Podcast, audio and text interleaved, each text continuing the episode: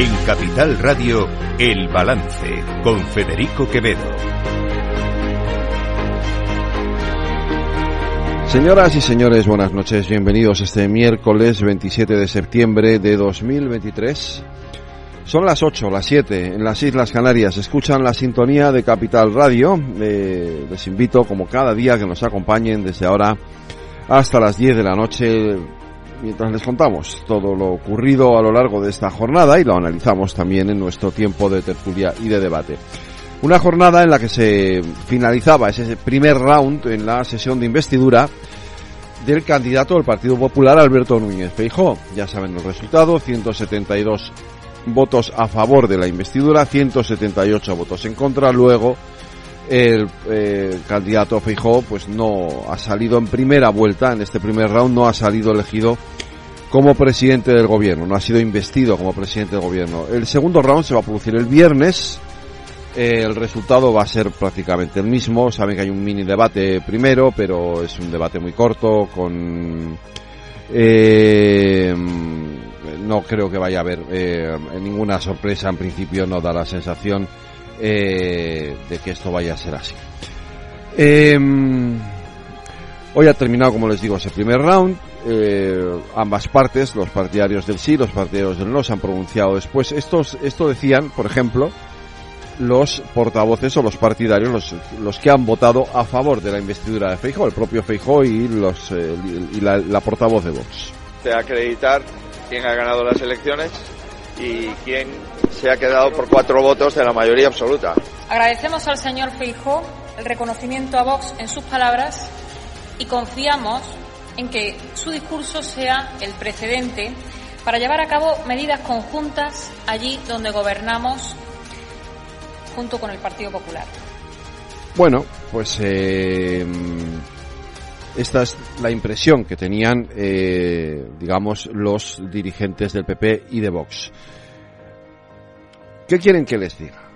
A ver, es un hecho que Feijóo iba a perder esta investidura. De hecho, él mismo reconocía en el inicio de su discurso de ayer que no iba a salir elegido presidente del gobierno, que no iba a ser investido como presidente del gobierno. En cualquier caso, él cumple con el mandato que en su día le dio el rey de España, su majestad el rey, y ha acudido a esa investidura. Yo les recuerdo, para los críticos con, con esta opción, con, este, con el hecho de que Fijó haya comparecido en esta sesión de investidura, que cuando Mariano Rajoy declinó el ofrecimiento del rey para ser investido presidente del gobierno, desde la izquierda y desde la derecha y desde todas partes se le echaron encima precisamente por no acatar, entre comillas, ese mandato del jefe del Estado. En menor medida, recuerdo también que a Inés Arrimada se le criticó por activa, por pasiva y por perifrástica, precisamente por no comparecer como candidata a la presidencia de la Generalitat habiendo sido Ciudadanos el partido más votado en unas elecciones. Pero consciente Inés Arrimadas de que no iba a sacar adelante aquella investidura y se le echaron encima. Les tengo que recordar también, porque es bueno recordarlo, que Pedro Sánchez fue a dos investiduras sabiendo que no las iba a sacar adelante. Y aún así fue a esas dos investiduras. Luego lo que ha hecho hoy Rajoy está dentro de lo normal, lo que ha hecho hoy no, ayer, ayer y hoy. Está dentro de lo lógico. Es lo que tenía que hacer digan lo que digan en el PSOE y en Sumar. Porque, como digo, se ha dedicado a insultar a todas las formaciones políticas, a todos los grupos parlamentarios que no, que no le apoyan. Y luego, una vez más, lo que es marca de la casa. Una mentira tras otra que se parece más a una tentativa de moción de censura que a una propia investidura. En este debate hemos comprobado que ha sido un debate que no ha estado a la altura de la ciudadanía. Ni una sola propuesta de país del señor Feijóo, ninguna sola propuesta porque realmente el señor Feijóo no entiende este país. Hombre, propuestas ha habido. Yo lo siento por la portavoz de Sumar, Marta Luis. Otra cosa es que no le gusten. Diga usted, no me gustan sus propuestas, vale. Pero no diga no ha habido propuestas, porque propuestas ha habido, ha habido unas cuantas. Lo que pasa es que es verdad que, que claro, el debate se ha quedado, digamos, oscurecido, tapado, eh, por esto que ocurrió ayer, ¿no? Esta, de pronto esta sorpresa con la que el Partido Socialista pues eh, quiso enmarrullar el debate, quiso echar barro eh, sobre faltó al respeto a la propia institución, a los ciudadanos, sacando a Oscar Puente de para hacerle la réplica a Feijó en lugar de Pedro Sánchez. Bueno, eh, pasó lo que pasó. Yo me pongo en la en la piel de Borja Semper cuando hoy le han preguntado y, en fin, eh, intentar no, no decir alguna barbaridad eh, era, era difícil, pero lo ha conseguido y sobre todo ha puesto el acento en lo que es más importante y es que, en fin, el país no puede caer y la política no puede caer en estos eh, devaneos de, de patio de colegio porque sería verdaderamente triste que ocurriera así. Lo que no va a cambiar, eso solo puedo asegurar, es la determinación que tenemos para tratar con respeto a los ciudadanos, para hablarles con respeto también y para compartir con ellos un proyecto político. España tiene España no está condenada a vivir triste, a vivir dependiendo de los independentistas. España no está condenada a tener políticos de los que avergonzarnos. Merecemos una mejor política, merecemos mejores políticas también y por lo tanto merecemos un futuro mejor. Y yo creo que, aunque hoy parezca difícil, España saldrá de este, de este tolladero, seguro. Pues sí, España saldrá del atolladero, eh, esperemos, porque claro, ahora, ahora nos enfrentamos eh, a la segunda parte de esta película, ¿no? El viernes, como les decía, se producirá el segundo round, eh, Fijó no será tampoco proclamado presidente del gobierno y nos llega el momento, y esta es la cuestión, en el que el protagonista va a ser Pedro Sánchez. Y va a ser Pedro Sánchez y sus pactos Pedro Sánchez y sus acuerdos con Junts per Cataluña, con Esquerra Republicana y con en fin, con esos eh, con, con, esos listones que cada día que pasa suben más, porque hoy eh, Pere Aragonés en el debate de política general de, la Generalitat de Cataluña, pues ya lo ha ido elevando un poco más y ahora ya no es solamente la amnistía, es el referéndum, es la financiación, fin, es todo. Yo no sé lo que va a hacer Pedro Sánchez, pero ahora ya el protagonismo lo va a tener él. Va a ser él quien tenga que hablar de todo esto, aunque ahora hasta ahora no ha querido hacerlo. Lo ha evitado. De hecho, en el debate de investidura de Feijóo, no ha querido subir a la, a la tribuna. De alguna forma, Feijóo ha conseguido, entre comillas, ganar el debate aunque sea moralmente. Hizo un buen discurso, se ha fortalecido dentro de su partido, ya veremos luego lo que más adelante lo que ocurre, pero hoy por hoy se ha fortalecido dentro de su partido. Sale reforzado de esta sesión de investidura a pesar de haberla perdido, que era algo que ya se sabía que iba a ocurrir. Y fíjense que incluso su aparentemente adversaria dentro del partido hoy ha estado muy cauta en su apreciación. A mi juicio, eh, Alberto Núñez Fijó ha sorprendido a esa parte de España que aún no le conocía. Creo que lo que se vio es eh, que el Partido Popular tiene un líder eh, y que el Partido Socialista tiene a un rehén que es incapaz de hablar claramente en la sede de la soberanía de todos los españoles y tuvo que poner por delante al más macarra, que ha falta el respeto tantas veces a tanta gente y que fue directamente a dinamitar el debate y mm, ahí se ve la actitud del propio presidente del gobierno que no le aguantaba la mirada a Alberto Núñez Fijo. Hombre, yo no sé si le aguantaban la mirada, esto tampoco es, un poco exagerado, ¿no? Lo de no le aguantaban la mirada, sí que se le aguantó, ¿no? De hecho, hubo bastante, demasiado eh, tono sarcástico ayer en el, en el, en el Congreso y por desgracia, como ya saben ustedes y como le he dicho hace un momento, se convirtió en un patio de colegio. En cualquier caso, eh, no va a salir y hoy le ha recordado al PNV. Y aquí, fíjense, es curioso, ¿no? Porque eh, nos fijábamos y comentábamos esta tarde también aquí en la redacción de, de Capital Radio la comparación con Mariano Rajoy, ¿no? La flema con la que ha sido de esos pocos momentos en los que Feijó eh, ha sacado ese punto irónico que tienen, que suelen tener los políticos gallegos y, y hasta Hitor Esteban se ha tenido que reír por la forma en que se, se- que se dirigía a él. Bueno, aún encima si quiere le debo un favor. No. Ah, bueno, le da igual.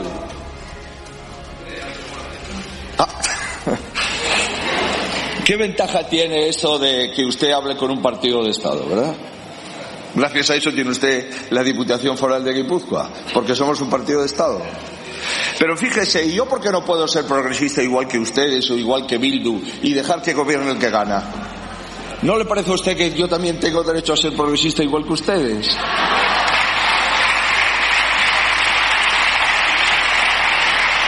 Y entonces, y entonces gobernaría Bildu en la Diputación Foral de Guipúzcoa y gobernaría Bildu en la capital de Euskadi. Y le parece bien eso, ¿no? La verdad es que los votantes del PNV cada día aprenden algo más, señoría.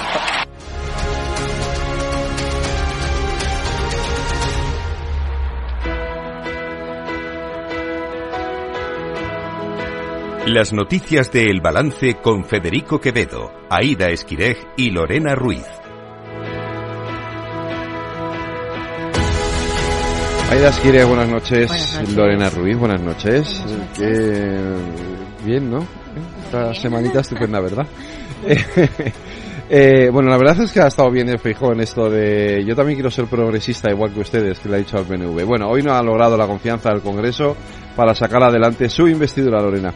Como era de esperar, el líder del Partido Popular no ha podido sacar adelante su investidura al ser rechazado por los 178 diputados del PSOE, Sumar Esquerra Republicana, Junts, EH Bildu, PNV y Bénega. Por su parte, ha obtenido los 172 votos a favor del PP, Vox, UPN y Coalición Canaria. Como consecuencia, el candidato deberá someterse de nuevo a votación el próximo viernes, donde necesitará una mayoría simple para ser investido. La sesión de hoy ha arrancado con la intervención de Bildu. Su portavoz, Merche Purúa, ha asegurado que el Partido Popular roza la marginalidad política en el País Vasco porque dice sus ciudadanos no toleran su proyecto ni ningún tipo de alianza con el bloque que representan. Por ello, ha pedido a los partidos nacionalistas valentía y responsabilidad histórica para conformar un nuevo gobierno. Señor Feijóo, Euskal Herria Bildu va a decir, le va a dar un no rotundo a, su investidura. Sin complejos, daremos un no rotundo a su partido y al proyecto del bloque reaccionario que usted lidera. Y no, no cabe sorpresa alguna en torno a nuestra posición, simplemente porque somos coherentes con uno de nuestros principios. Si de nosotras depende, no habrá gobiernos reaccionarios ni en Euskal Herria ni en ningún otro lugar. Feijóo ha respondido a estas palabras asegurando que al único partido al que habría que hacer un cordón sanitario es a Bildu. En este sentido, ha acusado al partido de ser el más reaccionario de Europa y ha dicho que no quiere sus votos, sino que se los deja a Pedro Sánchez. No, señorías, como ustedes no, no hay nadie en España. No mezclen ustedes el soberanismo de Bildu con ningún soberanismo catalán o gallego. No, no hay nadie como ustedes en ningún parlamento de ninguna comunidad autónoma de España. Ustedes son otra cosa. Me preocuparía mucho que nos votasen. Los votos de Bildu se los dejo al señor Sánchez. Yo no los quiero. En la réplica, Izpurbo ha defendido que votando en contra de Feijóo, su partido está luchando contra el fascismo. Por su parte, el líder del PP ha vuelto a reiterar su orgullo porque dice Otegui solo puede ordenar sobre él el no a la investidura. Y hoy también ha sido el turno del discurso del PNV, donde, bueno, tampoco han faltado los reproches. El líder del PNV ha reiterado que si la investidura de Fijo requiere los votos de Vox, ellos votarán en contra. Asegurado que no es cierto que el PNV rechace la presidencia, sino que para añadir sus votos tendrían que restar primero los 33 de Vox. Pero el Partido Popular no puede pretender hacer creer ni al PNV ni a la opinión pública que Vox no está en la ecuación de la investidura. Hay una ballena en la piscina. Para empezar, los 33 votos favorables de Vox son imprescindibles para que usted logre la presidencia. Pero es que además irían siendo imprescindibles durante toda la legislatura para sacar adelante leyes y presupuestos. Por mucho que digan que no hay ballena, esta tiene un tamaño imposible de esconder. La ciudadanía vasca no entendería que facilitásemos la alternativa PP-Vox desdiciéndonos de nuestra palabra. Y además sería una legislatura imposible de gestionar legislativamente. Feijóo, por su parte, ha cuestionado al PNV si pretenden poner su sello junto con el de Bildu en las leyes que se aprueben durante una hipotética legislatura de Pedro Sánchez. Por ello, ha apelado a los votantes conservadores del PNV que dicen no les gustaría que su partido votase lo mismo que vota Bildu. Y también empatía por algunos de sus cuadros, por sus votantes y por su base social. Entre otras cosas porque buena parte de su base social es la nuestra. Ya veremos en las siguientes elecciones vascas cómo quedamos. Sé que hay un votante del PNV conservador al que provoca desazón ver cómo el PNV vota lo mismo que Bildu apoyando a Sánchez. Y sé que hay un votante del PNV moderado al que le cuesta entender que su partido forme parte de la coalición con Bildu, con Esquerra, con el Partido Comunista de España a pesar de los intentos del Partido Popular en el último mes por conseguir los votos del PNV, el debate ha sido uno de los más tensos. Esteban le ha espetado a Feijo que no ha renunciado a una mayoría porque nunca la ha tenido, mientras que el líder del Partido Popular ha insistido en diferenciar al PNV de H. Y tras este debate ha llegado el turno del bloque nacionalista galego que también ha remarcado con rotundidad su negativa a Feijo. Néstor Rego ha cargado contra Feijó principalmente por sus gestiones en la Asunta de Galicia como presidente. Asimismo ha argumentado que al Benega no le convence tener un presidente de España gallego porque dice tiene fresca la experiencia de la etapa de Mariano Rajoy y los déficits de infraestructuras e inversiones de su gobierno con Galicia. Le escuchamos a través de su traductora. Nos conocemos bien. Segunda razón, conocemos bien sus políticas porque las sufrimos durante 13 años. Sabemos perfectamente cuál es el legado de Feijóo en Galicia. En 2022, peor. En 2022 dejó un país peor de lo que lo encontró en 2009, más empobrecido, envejecido y precarizado. Deja tras de sí una sangría demográfica que es letal para el futuro de nuestro país. 105.000 habitantes menos entre 2009 y 2022. 375.000 personas que emigraron por falta de oportunidades laborales y una vida digna en su propio país. Y en su turno de réplica, el líder del PP ha asegurado que el BNG es el único nacionalismo irrelevante para el PSOE y ha criticado que no defiendan los intereses de los gallegos, sino de los socialistas reconocer cuando usted hablaba los apuntes que iba tomando los tomaba en gallego. Debe ser que llevamos mucho tiempo, al menos yo, en el Parlamento gallego, usted, usted menos. Pero yo empezaré reconociéndoles el mérito innegable que tiene el bloque nacionalista galego. Son ustedes el único nacionalismo irrelevante para el Partido Socialista. En cuanto empezó a hablar, el presidente, la mayoría del gobierno y la mayoría del grupo socialista se levantaron. Y finalmente, tanto Coalición Canaria como UPN eh, han confirmado su voto favorable a esta investidura.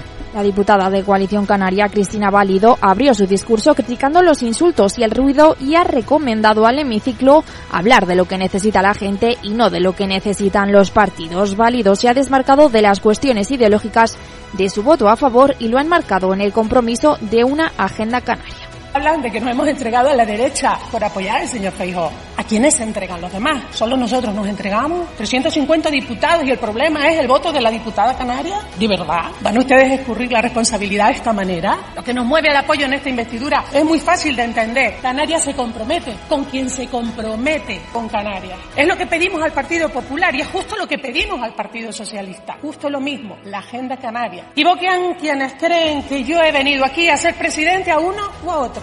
En esta línea también se ha pronunciado el diputado de UPN, Alberto Catalán Higueras, que ha confirmado su voto a la candidatura de Fijó, asegurando que no pueden gobernar España aquellos que quieren romperla. Ha afirmado que el voto al líder del PP es lo mejor para Navarra y también para España. Miren, desde Unión de Navarro consideramos que no puede gobernar España aquellos que quieren acabar con este país. El gobierno de una nación no puede estar sometido al chantaje permanente de aquellos que quieren destruir el país. Desde nuestro punto de vista no se puede negociar ni pactar con formaciones políticas que siguen sin condenar los atentados de ETA, que tienen entre sus dirigentes a terroristas con delitos de sangre y que incluso son capaces de llevarlos en sus listas electorales por su parte, Fijo ha agradecido el apoyo de ambos partidos y les ha asegurado que desde, que desde el Partido Popular respetarán tanto los intereses de Navarra como los de Canarias. último turno para Cucagamarra, la portavoz del PP, que ha cargado contra las mentiras de Pedro Sánchez. La portavoz del PP ha recordado las negativas del presidente del gobierno a la amnistía y a los indultos y la promesa de traer a Puigdemont a España para poder juzgarle. Asimismo, ha recordado que el Partido Popular ha sido el ganador de las elecciones y ha criticado las políticas feministas del gobierno de coalición. Votaremos sí porque en nuestra democracia quien gana las elecciones siempre ha merecido gobernar. Y Alberto Núñez Feijó y el Partido Popular ganamos las elecciones. Sí, señores del Partido Socialista, aunque ustedes con su líder al frente no hayan felicitado al vencedor, ya sabemos a estas alturas que ni la educación ni la cortesía han sido nunca las principales virtudes de Pedro Sánchez. Desde ayer también sabemos que la valentía tampoco. Pedro Sánchez perdió las elecciones. Por su parte, Fijo ha cerrado el debate asegurando que ninguno de los diputados de su partido votará faltando a sus principios, sino que lo hará en consonancia con lo acordado en el programa electoral de las pasadas elecciones. De esta sesión puedo salir como presidente o no, lo veremos. Pero les aseguro que sí, ¿cómo voy a salir? Yo les aseguro que saldré con mis principios y con los de 11 millones de votantes. Les aseguro que saldré con mi palabra y con la palabra de 11 millones de votantes. Le aseguro que saldré con mi integridad política y personal intacta. Igualdad, libertad y dignidad y eso ha sido dentro del hemiciclo. Fuera, los partidos políticos han mostrado sus impresiones sobre lo que había pasado. El protagonista, el candidato a la investidura, Alberto Núñez Feijóo, ha dicho escuetamente que está muy satisfecho y que seguirán trabajando por nuestro país. Por parte de los populares, Borja Semper asegura que el resultado ha sido el esperado en términos numéricos, pero satisfecho por haber tenido la oportunidad de compartir un proyecto político.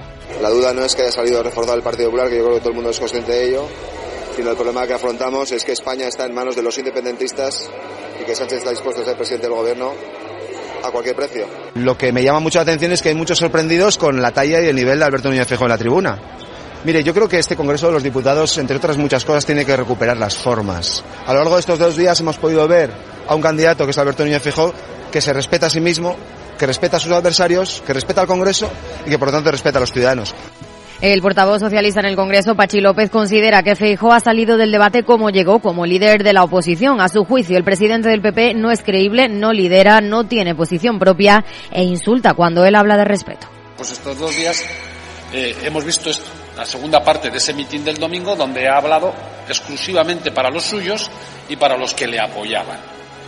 Porque lo demás, él habla mucho de diálogo, pero después de hablar de diálogo ha empezado a insultar a todo el mundo de los que no le apoyan. Y luego, una vez más, lo que es marca de la casa. Una mentira tras otra. Y por lo tanto, pues bueno, sale de aquí como llegó, como líder de la oposición. Nada más la amnistía ha centrado gran parte de las dos sesiones de la investidura. Sí, aunque Pedro Sánchez haya esquivado el debate sobre la amnistía al no dar la réplica a Feijo, el líder de los populares precisamente ha acusado a Sánchez de no intervenir en el debate para no decir la verdad. Para él, esta sesión parlamentaria ha valido la pena porque se han retratado todos, tanto con sus palabras como con sus silencios. Ha preferido escapar para no decir la verdad. La verdad sobre sus negociaciones, sobre las exigencias a los que está sometido, sobre su posición en la amnistía, en el independentismo y en la financiación ideológica de todo ello. Quien calla, otorga, señor Sánchez. No ha querido salir a la tribuna porque no podría defender ayer lo que defendió hace dos meses delante de todos los españoles. Y en Cataluña hoy se ha celebrado la segunda sesión del debate de política general en medio de la lucha entre el independentismo. En plena lucha estratégica por liderar las negociaciones del independentismo con el PSOE para la posible investidura de Sánchez, la segunda jornada del debate de política general del Parlamento de Cataluña la han protagonizado los reproches entre los secesionistas. El portavoz de Junts, Albert Batet, se ha dirigido al presidente de la Generalitat, Per Aragonés, para advertirle de que si pretende agotar la legislatura únicamente, tiene dos caminos, o rectificación o elecciones. Batet, además, se ha jactado de su posición en la negociación con Pedro Sánchez, asegurando que en cuatro semanas Junts ha conseguido más que en cuatro años de Esquerra en el Congreso.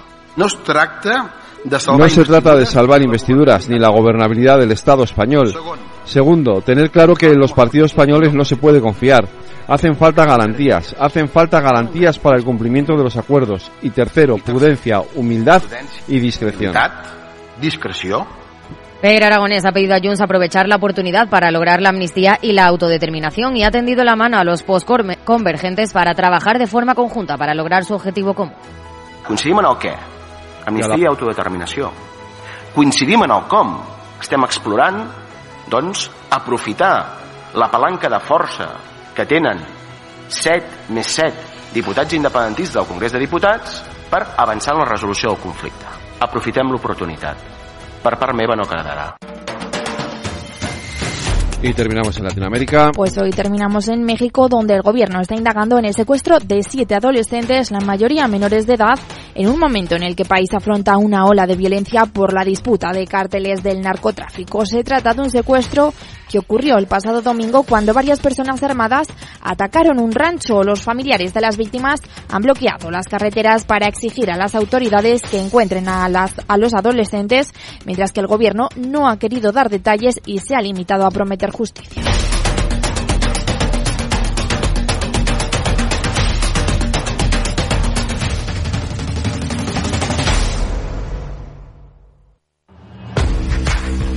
Oye, pensando cómo ahorrar en momentos como este con los precios por las nubes. Y todavía no conoces XTB, una nueva forma de invertir pensada para todos. Desde solo 5 euros y cero comisiones hasta 100.000 euros al mes para invertir en acciones y ETFs.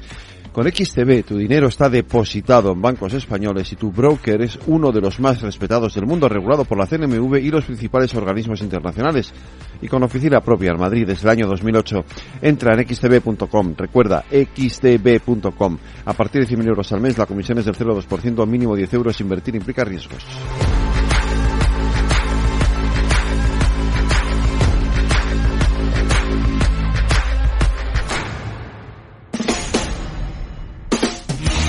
El balance de los deportes. Paco Lloret, buenas noches. Hola, ¿qué tal Federico? Saludos, muy buenas. Se están jugando tres partidos ahora mismo, en los tres hay goles, victoria del Madrid por 2-0, del Atleti por 2-1 y del Girona a domicilio del Villarreal por 1-2. Esta es la noticia. Ahora mismo el Girona es el líder de primera división en solitario. Sumaría 19 eh, puntos. Ha empezado perdiendo, gol de parejo para el Villarreal y en cinco minutos el equipo catalán le ha dado la vuelta. Han marcado Dovic y Eric García minutos 55 y 60. En Bilbao, el Athletic Club está en inferioridad numérica y está ganando 2 a 1 con un gol de Iñaki Williams después de que el equipo madrileño empatara en la segunda parte. Se habían adelantado por medio de Yuri en la primera mitad los vascos a los 5 minutos, pero después de la expulsión de Sanzet, el Getafe ha podido igualar la contienda y ahora mismo está perdiendo por, ha marcado Gastón y ha marcado Iñaki Williams a continuación, eh, la Atlética defender esta renta eh, como pueda y el Real Madrid en una primera parte que, que, ha tenido, mm, bueno, infinidad de ocasiones, ha convertido al portero de los Canarios, a Álvaro Valles, en el auténtico protagonista, las ha parado de todas las maneras y en la prolongación, eh, bueno, fiel un poco al estilo de la casa ha llegado el gol de Ibrahim que, bueno, en cierto modo hacía justicia porque el, equipo canario apenas había inquietado la, el área del Real Madrid. En la segunda parte ha marcado José Lu, parece que el partido está encarrilado. Estamos en el minuto 68. Y esta noche, dos partidos más, a las nueve y media en Mestalla, partido muy atractivo entre el Valencia y la Real Sociedad. Y a la misma hora en eh, Cádiz, el duelo entre los locales y el Rayo Vallecano. Mañana se completa la jornada. Y la sorpresa ayer fue ese empate del Barça que pudo ser victoria del Real Mallorca si a última hora eh, el equipo balear está acertado. Larín tuvo una ocasión en tiempo de prolongación y la verdad es que meritoria eh, la actuación del equipo del Vasco Aguirre que le plantó cara al Barcelona, partido no exento de polémica, el Barça sufrió y el Mallorca muy aguerrido. Ya te lo decía en la previa que es un equipo que en esta clase de duelos eh, el año pasado el Madrid perdió ahí en, en, Palma y este año pues el Barça estuvo contra, contra las cuerdas. Sí. Bueno, de ayer nos queda también esos cinco, mm, esa manita de la selección femenina suiza. Sí, en un partido hay una circunstancia que no hemos comentado y es que mm, es sorprendente que se juegue Liga eh, el mismo día que juega la selección española femenina, pero bueno, esto al final el calendario es eh, ingobernable. victoria muy clara, muy contundente contra Suiza, que ya te dije que llegaba al partido con cuatro derrotas, cuatro partidos sin ganar y cuatro partidos sin marcar. Bueno, pues ya son cinco y España, pues yo creo que ha enderezado el rumbo para estar en los próximos Juegos Olímpicos y también en la Liga de Naciones. Paco, que sé que tú tienes que incorporarte ya a tu radio para seguir contando la actualidad deportiva. Eh, yo me quedo aquí con Lorena, que vamos a hablar del caso Rubiales. No es mala la, la última hora. Lorena, venga, adelante. Hasta ahora, Paco, hasta mañana. Hasta mañana, un abrazo. Pues sigue el caso Rubiales. El juez ha citado a Jorge Vilda, a Albert Luque y a Rubén Rivera como investigados por presunto delito de coacciones y es que el hermano de Jenny señaló al ex, al ex seleccionador como autor de las presiones que sufrió su hermana por parte de la federación para que se pronunciase públicamente y defendiese el beso de Rubiales que le dio en la entrega de trofeos del Mundial. Por su parte, Albert Luque declarará como investigado después de que la jugadora le señalara como uno de los empleados que viajó a Ibiza a Ibiza e insistió a Hermoso de que defendiese a Rubiales, un caso que es exactamente igual que el de Rubén Rivera, el director de marketing de la federación. Pues mañana más deportes aquí en El Balance, en Capital Radio.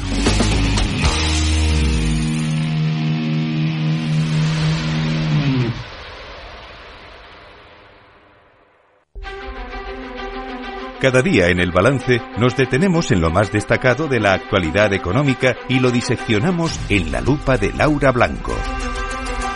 Laura Blanco, buenas noches. Buenas noches, Federico. ¿Qué tal? Ya ha acabado la primera parte, ¿eh? eh ya ha acabado, sí. Queda el mini debate. Bueno, ha salido como te estábamos esperando que saliera, es decir, que no ha salido, quiero decir, y, queda ahora el mini debate y la votación del viernes que tampoco va a salir y ya está, y luego ya de aquí a, a lo siguiente que se le el debate de investidura de, de Pedro Sánchez. Pero oye, eh, fíjate, hay un tema del que se ha hablado muy poco, bueno, se habla muy poco de economía en general en, el, en, el, en este debate, ¿no? Hay un tema que creo que, que afecta sobre todo a los jóvenes en general, pero nos afecta a prácticamente a todos, que es el tema de la vivienda del que se ha hablado por nada o menos que nada en, el, en, este debate de investidura. Ya, sí es curioso porque luego en el día a día lo que nos preocupa es lo que nos cuesta claro. del supermercado, dónde vivimos, si podemos vivir, si uno de nuestros hijos se va a otra ciudad o incluso de Erasmus, ¿no? Por por allá lo que se comenta es que es imposible irse de Erasmus por lo que supone la ayuda en relación al precio de la vivienda, mm. de alquiler de una habitación a la ciudad a la que mandemos a nuestro hijo, ¿no? Y esos temas no, no, no están en el debate del día a día, aunque son los problemas que, le, preocupan a la gente. Eh, hoy, hoy decía un contertulio en Capital Radio que realmente la política se ha convertido en algo así como como un circo, como si volviéramos a la antigua Roma, ¿no? Y dedo arriba o dedo abajo para probar o para descalificar eh, lo, lo, que se hace y la puesta en escena, más allá de que lo que le preocupa al ciudadano a pie es pues mira, el partido del Madrid a esta hora, claro. Ejemplo, o el poder adquisitivo que tiene, sea irse de vacaciones, sea la compra de vivienda, eh, sea la cesta eh, del supermercado, eh, bueno, tener trabajo, ¿no? Pagar el recibo de la luz. eso no, no está en el debate y no, no, no tengo muy claro por qué, que, que los, los problemas a pie de calle no estén en boca de los políticos. Pero mira, esto es como el tema de, las pensiones, ¿no? No se aborda una reforma de las pensiones eh, eh, desde, una, desde un punto de vista constructivo, eh, pues no conviene en este momento. Y a la inversa, lo que decía José Ignacio Conde Ruiz en el último libro, La juventud atracada, ¿por qué no se abordan los problemas de los jóvenes? Bueno, pues porque son minoría votando. Entonces, ¿para qué le vamos a dedicar tiempo a, a los jóvenes cuando la mayor parte de los votantes ya tiene una vivienda en propiedad? Si hablar de vivienda no rasca votos, pues ¿para qué voy a hablar de eso? Pues yo te diré que no, yo no, no lo comparto demasiado, ¿eh? porque además eh, em, En fin, eh, la juventud vota, ¿eh? Y, fíjate, hay sitios como el País Vasco donde vota y mucho y gracias a eso partidos como Bildu que antes no prácticamente no tenían representación parlamentaria ahora tienen y van a ganarle al PNV las elecciones autonómicas y, es por el voto joven sobre todo. Sí, sí, pero el porcentaje de voto joven en relación al mm, voto sí, eso es verdad. era 40, 45 años es inferior, ¿no? Y mm. al final los mensajes que se dan por parte de nuestros políticos no tiene que ver eh, o, o hay se produce un gap con los problemas de la gente joven, que es la que tiene el acceso a la vivienda, la que tiene rentas bajas, ¿no? son temas que no están porque no acaban dando votos, salvo para grupos políticos que son minoritarios. Ahora tienes razón. Al final, eh, la ensalada que tenemos de diferentes partidos políticos en el Congreso, bueno, pues produce lo que produce, ¿no? La necesidad de llegar a alianzas, pactos, cabreos de unos y aplausos de otros. Ayer había un informe, no recuerdo, eh, lo leí en, algún medio y lo que no recuerdo es la autoría del informe, pero el informe venía a decir algo así como que los españoles, yo creo que es del Banco de España, de hecho, los españoles somos los que más eh, estamos sufriendo en términos de vivienda, de, precio del alquiler y sobre todo, perdón, de precio de la hipoteca, la subida de tipos de interés, por encima de cualquier otro europeo. Eh, tenemos datos hoy del Instituto Nacional de Estadística. Bueno, por cierto, la firma de hipotecas para comprar vivienda sigue cayendo. Tenemos los datos de julio, prácticamente un 19%, cinco meses de caídas de dos dígitos y el tipo de interés medio lo tenemos ya en el 3,64%, pero los, los depósitos se remuneran siempre y cuando cumplas una serie de condiciones. Si no, no te dan una remuneración eh, del 3%. Y el Banco de España daba otro informe. Lo que pasa es que, a ver, eh, por decirlo de alguna manera, cae de cajón. Lo importante es que el Banco de España le pone, le, pone datos, ¿no? Es un estudio empírico. Los hogares, el 70% de los hogares con menos riqueza neta, tiene un porcentaje de riqueza inmobiliaria pequeñito, de en torno al 15%, mientras que el 10% de los que tienen mayor riqueza tienen prácticamente el 40% de la riqueza inmobiliaria en España. Bueno, pues esto al final tiene sentido, ¿no? Quienes están en las rentas más bajas tienen menos posibilidades de acceder a una vivienda en propiedad, quienes están en las rentas altas sí que tienen posibilidad de hacerlo. Pero volvemos otra vez al mismo problema de fondo. Estamos hablando de riqueza inmobiliaria y propiedad inmobiliaria. ¿Por qué no hablamos de alquiler? ¿Por qué no se habla de construir un parque de vivienda que, que, que, solucione el problema? Y hablando, hablando de ladrillo, oye, hoy eh, se ha publicado un dato en el Reino Unido que oh, me ha dejado me ha dejado impactada. Oficinas vacías, oficinas vacías en Londres. Se marcan máximos de los últimos 30 años. Qué barbaridad. Se ha juntado todo, se ha juntado desaceleración económica, el teletrabajo también. Se ha juntado que efectivamente, bueno, pues eh, los servicios cada vez pesan más y mucho, muchos de los servicios se pueden ofrecer desde casa, precisamente telemáticos. Eh, y, se junta, claro, el Brexit, que está pasando factura a la economía británica, no solo la inflación, sino también en este dato. Pero mira, mira cómo está cambiando el mercado, ¿eh? el 30, una caída de, de, ocupación o unas vacantes de oficinas en máximos de los últimos 30 años. Fíjate que mm, poco han hablado de economía en el Congreso los diputados, eh, los políticos, para la que podría venir, porque se va torciendo todo y el euro cae anticipando que la economía flojea, los datos que llegan son datos débiles. Winter is coming, Federico. Winter is coming y espérate que tenemos otra sesión de investidura eh, en, en, ciernes eh, dentro de dos semanas probablemente. Hablan de mediados del mes de octubre y tampoco hablaremos de economía, ya te lo digo yo. Porque ya, sabes, ya sabes de lo que va a tocar en esa hablar, ¿no? Pero bueno, te lo imaginas, ¿no? no, yo era, por, solo te quería desviar un poco para irnos de la política. Tú cuando decides a dónde te vas de vacaciones, más allá de que te tiran los aires gallegos, ¿qué, qué te mueve para decidirte a dónde te vas? Eh, tranquilidad. Eh, eh, y que sea un sitio, que sea algo que en, donde pueda descansar, básicamente. Pero entiendo que ese debe ser la, la, el, la aspiración máxima de cualquiera que además se mueva en, por ejemplo, pues eh, con su pareja, ¿no? lo que, lo que quiera sea relax, tranquilidad, ¿no? Un poco, digo yo, no sé. Sí, sí, sí. Oye, pues mira, hoy es el Día Mundial del Turismo. Sí. Y tenemos un informe de SiteMinder que, que, que nos cuenta cómo somos, ¿no? Y, qué es lo que nos mueva. Algo que me parece interesante es, por ejemplo, que cada vez eh, estamos más predispuestos en nuestros días de vacaciones a estar pendientes del trabajo esto yo creo que es una herencia de la pandemia, ¿no? El hecho de que nos podamos conectar y antes desconectábamos completamente y ahora aunque estemos de vacaciones en un momento dado hay que conectarse y solucionar algo, hacer algo se hace, ¿verdad?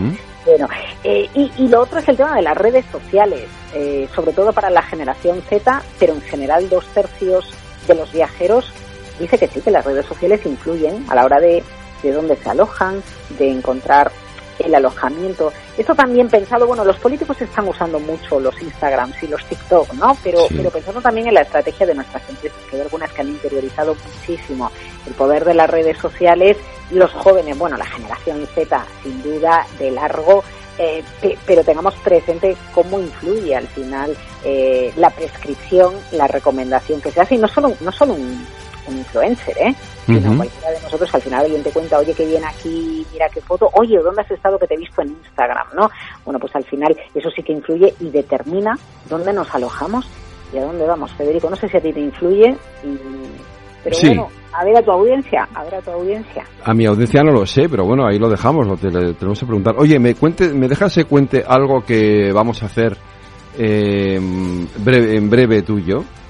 Claro, claro. Sí, porque los viernes no tenemos lupa, eh, porque pues, hay mucho contenido en el programa, tenemos el balance de la economía, etcétera, pero eh, nos habíamos quedado ahí como un, uy, tenemos que hacer algo los viernes, y entonces vamos a hacer un cara a cara tú y yo los viernes, eh, que se va a llamar así, cara a cara, y, y lo vamos a subir a nuestras redes sociales de aquí de Capital Radio.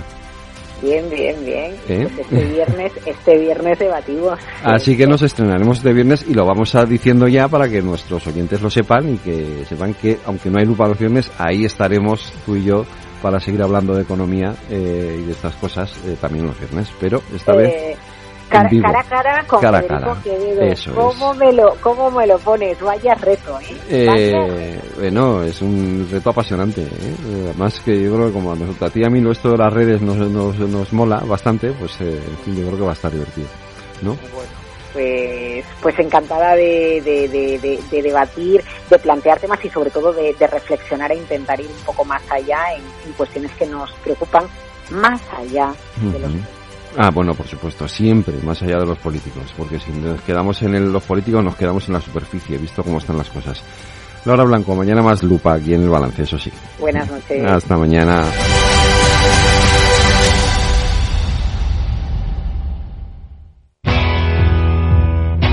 Capital Radio. Siente los mercados.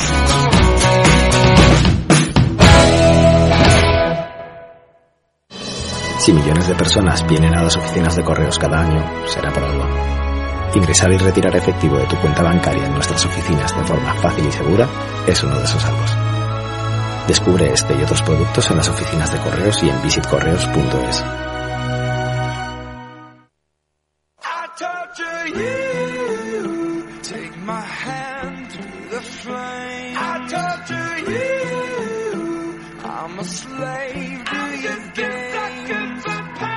La tertulia de El Balance con Federico Quevedo.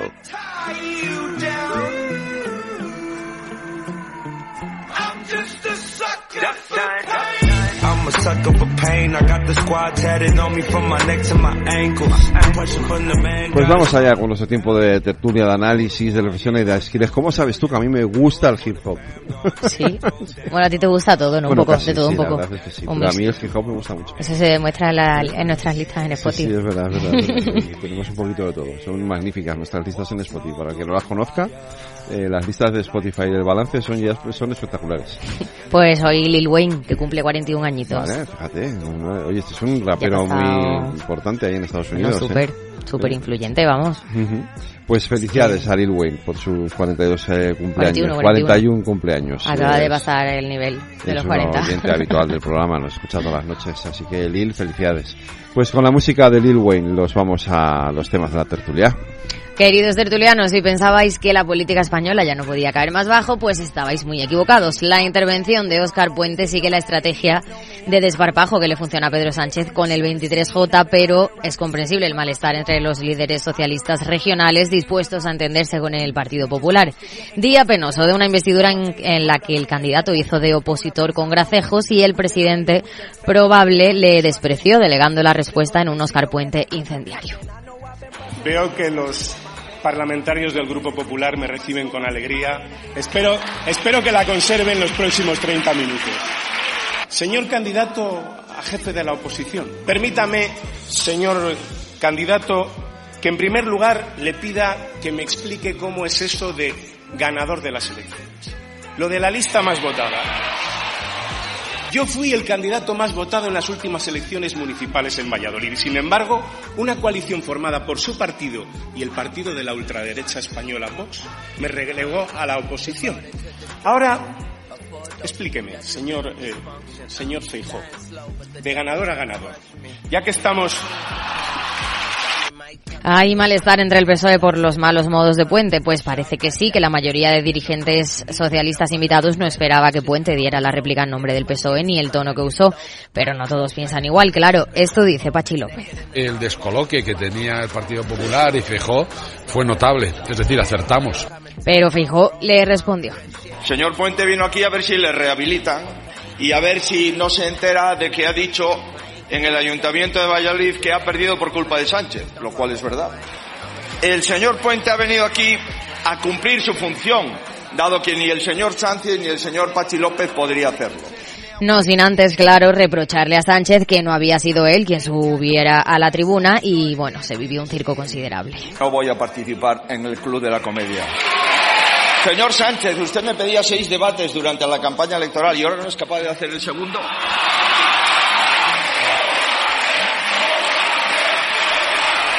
En fin, debería mirarse el nivelito y subirlo un poco, pero bueno, al grano. La sesión de investidura de Feijó se convirtió ayer en una especie de moción de censura contra Sánchez en la que el candidato asumió que iba a perder. Por eso dedicó buena parte de su discurso a atacar los planes de amnistía, su alternativa. Creo que al revés debemos reforzar los instrumentos para proteger la dignidad del Estado, con dos decisiones que les anuncio. La primera, incorporando al Código Penal un delito de deslealtad constitucional, como ocurre en la mayoría de los países de nuestro entorno. Y en segundo lugar, señoría, volviendo a incrementar las penas de malversación de fondos públicos. No se puede permitir que decida por todos los españoles Esquerra, que se jacta de obligar al socialismo de hacer siempre lo contrario de lo que promete, y que decida por todos los españoles Junts, menos aún después de escuchar todo lo que ha exigido. Por cierto, que hoy le han preguntado a Paje, dice que al debate le prestó poca atención, que le importan más otras cuestiones. Todos queremos saber lo que dicen unos que se están negociando, pero como no lo sabemos, pues eh, es, el debate de fondo. Eh, el problema no es ser independentista, el problema es mm, porque se puede pedir la independencia y eso es legítimo. El problema no es ese. El problema, el problema es saltarse la Constitución y saltarse las leyes. Lo que son son son delincuentes constitucionales. En fin, Feijóo agradeció muchas veces el apoyo a Vox, a quien definió así. Con estas propuestas y con estas convicciones he llegado hasta aquí, como les he dicho, con la expectativa, espero que asegurada al menos, de 172 apoyos. Fíjese, los apoyos de un partido nacional, reformista, autonomista y europeísta como el mío los apoyos de una formación unitaria como Vox. Señorías, no sé por qué se ríen ustedes de los estatutos de la tercera fuerza política. Quizás es que hay algunos partidos que están en la Cámara que no tienen estatutos. Y Feijo confirma que mantendrá su postura conciliadora con el PSOE, mientras que en el PP, euforia. Las réplicas y dúplicas posteriores, que fueron de menos a más, llevaron a los suyos a calificar la actuación como sobresaliente. Dicen que ha reforzado el liderazgo en el centro derecha. E igual, si hay más errores como este, quizás Fijo hubiera conseguido los votos suficientes. Sánchez Iñiguez Herminio Rufino. Sí. No. Perdón. Perdón. El diputado del PSOE por Teruel se ha excusado así, aunque si lo habéis visto, no sé yo, ¿eh? Yo veo y escucho claramente un sí. Porque yo soy Sancho, sí, que soy Sancho, no Sánchez. He dicho Sancho, sí. En fin, eh, por cierto, lo de Irene Montero y el lío en su mar continuará. Lo hemos solicitado, hemos pedido intervenir, por supuesto, pero esa es una decisión de Yolanda Díaz que, que no ha querido que Podemos intervenga en este pleno. A lo mejor el problema nunca ha sido el discurso de Podemos, sino una voluntad explícita de ciertos sectores en este país de golpear a Podemos contra viento y marea. Cataluña también vivió un día de discursos. Era el debate de política general del Parlamento y el presidente aragonés exigió a Sánchez que fije las condiciones para la celebración de un referéndum. En el Congreso, Rufián aseguró que España no se romperá ni la democracia española se debilitará si hay amnistía. Por cierto, que Rufián muchas veces va de que sabe de todo y...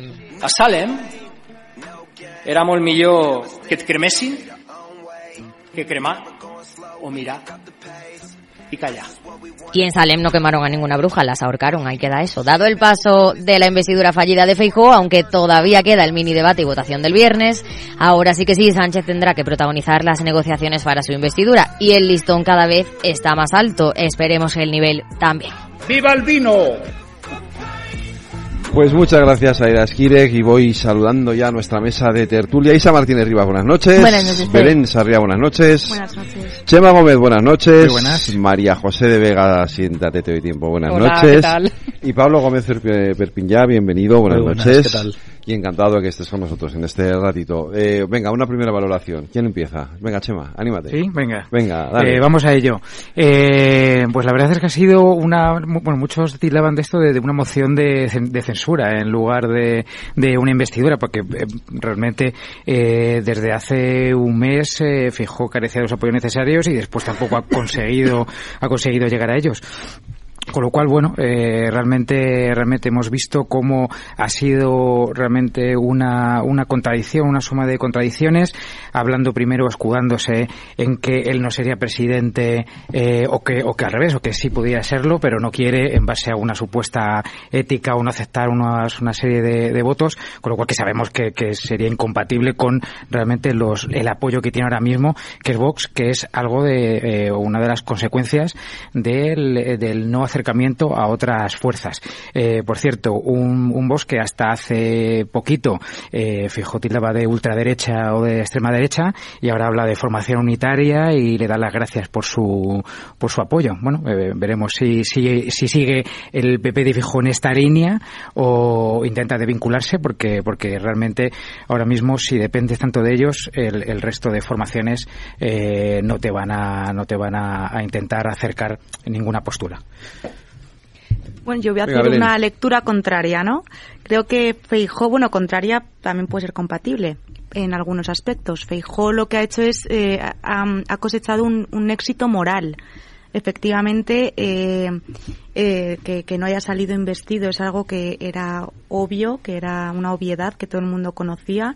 Que los titulares de hoy sea Feijó no logra la investidura es que es, es algo que ya se conocía, pero creo que mm, Feijó tenía una oportunidad para efectivamente su objetivo era em, pues demostrar su liderazgo y realmente creo que lo ha conseguido. Ha tenido pocos errores en, su en sus discursos, ha estado muy acertado en sus réplicas, muy rápido en sus réplicas y, creo que ha tenido bastante sentido de Estado. Entonces, más allá de que haya sido una investidura fallida y que esta alegría le va a durar dos días, como, como es, como se puede observar, que no se nos olvide que es verdad que los, los diputados populares, ¿no? que, que salían por los pasillos, los que estábamos, pues, pues veíamos que estaban muy, muy contentos, muy satisfechos, que veían, bueno, pues que, que, que habían visto a un líder y que realmente Feijó ha liderado el debate, lo ha liderado. Y, pero claro, no deja de ser una alegría que va a durar dos días, pero bueno, les sirve para el objetivo que tenía, que era uno, retratar y dos, eh, afianzarse. Yo creo que a propósito de lo de Feijó, al final eh, el titular yo creo que es en clave clave interna ganar, o sea, perder para ganar. Básicamente hemos estado un mes eh, donde el Partido Popular ha mareado la perdiz, decía que, que sí, que no, con Junts, con sí, con Junts no, etcétera. Y yo creo que es más eh, estrategia interna de aquellos que rodean a Feijó para que no se lo carguen. Pablo. En 2016, Rajoy, ante una situación muy similar desde el punto de vista de la aritmética parlamentaria, decidió no presentarse a la investidura a pesar de que el rey se lo había encargado. Y yo creo que hay una diferencia muy clara entre Feijóo y Rajoy. Rajoy en aquel entonces quería ser presidente del gobierno y Feijóo en esta ocasión tenía absolutamente claro que no iba a ser presidente del gobierno. Habéis comentado eh, victoria moral de, de Feijóo, ¿no? Quería demostrar su, su liderazgo. El titular del Mundo que daba eh, hace, hace un rato decía Feijóo pierde pero pero consolida su liderazgo. Yo la pregunta que haría es, consolidar su liderazgo, su liderazgo, frente a quién. Porque yo entiendo que, que, Vox no era una amenaza en estos momentos. Después de las últimas elecciones generales, Vox ha perdido eh, un Perdona, buen. Yo un creo buen que un, no es un liderazgo. Déjame terminar. Uh, Vox ha perdido un buen número de, de, electores y el liderazgo, digamos, del Partido Popular dentro del bloque del centro derecha es claro. Entonces, el mensaje de Feijó exactamente para quién era. Mi sensación es que el día de hoy eh, Feijó tenía más interés en mandar un mensaje a Aznar y a Isabel Díaz Ayuso que mandarle un mensaje a Sánchez, porque si no, Feijóo habría hecho exactamente lo mismo que hizo Rajoy en su momento, que es no presentarse a una investidura que no tenía ninguna posibilidad de superar positivamente. Bueno, Sánchez se presentó con perdón a dos investiduras eh, fallidas. Sí. Entonces, eh, con, y con, hay que recordarlo. Y con un menor número de apoyos parlamentarios, además. Sí, es, le, Entonces, es, legítimo presentarse. O sea, no, no, no, no, cuestiono el, el, derecho del candidato a presentarse a la investidura, faltaría más. Eh, incluso en el futuro quizás se puedan presentar, tal y como está la política en España, candidatos con, con menos eh, número de apoyos. Pero es verdad que llama la atención en un mismo partido político, con una franja de años tan, tan escasa, como dos candidatos han optado por estrategias tan diferentes, ¿no? Y cuando el mundo, un periódico claramente de, de centro derecha, titula eh, Fijo pierde pero consolida, yo pregunto, ¿frente a quién tiene que consolidar Fijo su liderazgo? ¿Es que su lider, el liderazgo de Fijo estaba en cuestión? Yo no creo que el liderazgo de cuestiones, el, el liderazgo de Feijóo esté en cuestión. Creo que ha sido un debate muy correcto que ha hecho dentro de la circunstancia de lo que podía hacer, porque sabía que no iba a ganar.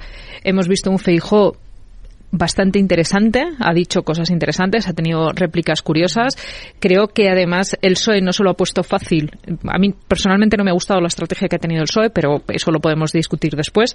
El, se ha visto un claro cambio de comunicación en el Partido Popular. Creo que está intentando llegar a sus bases, pero de una forma más dinámica.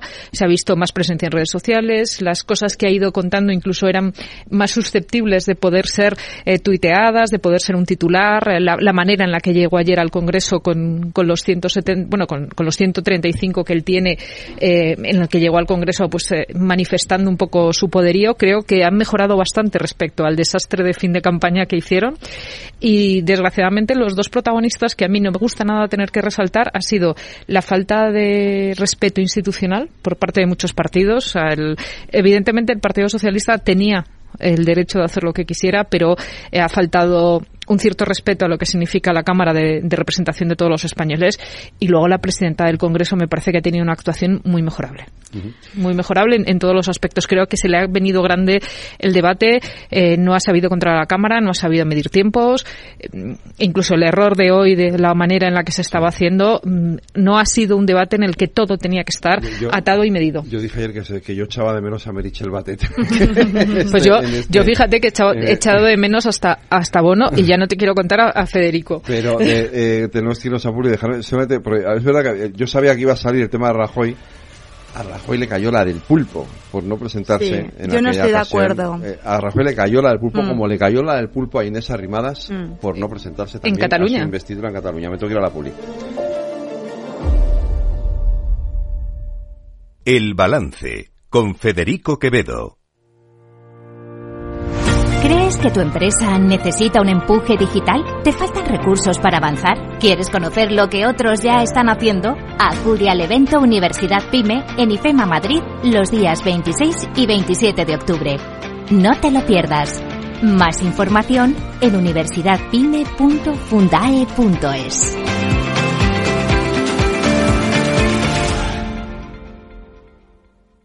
¿Quieres cobrar por operar con tu dinero?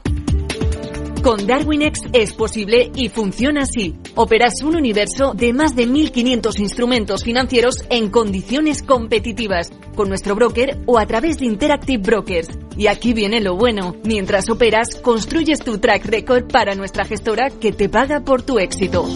Llevamos más de 10 años impulsando el talento. Hemos atraído más de 95 millones de dólares de capital inversor y pagamos a nuestros mejores traders cientos de miles de euros al año en comisiones de éxito.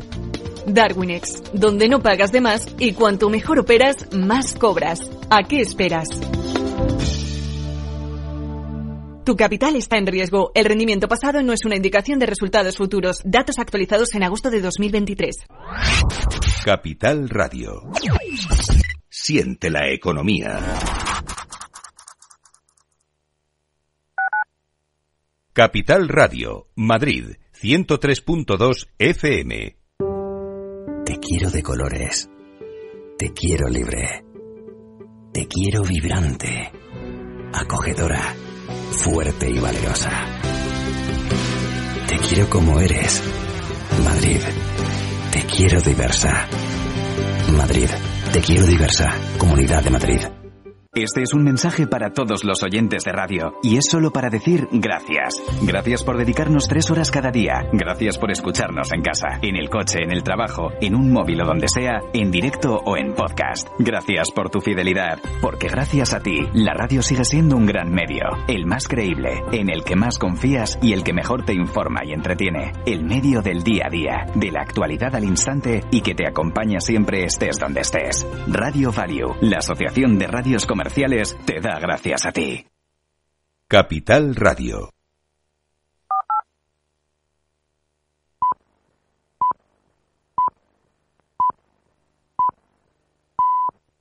Están escuchando El Balance con Federico Quevedo.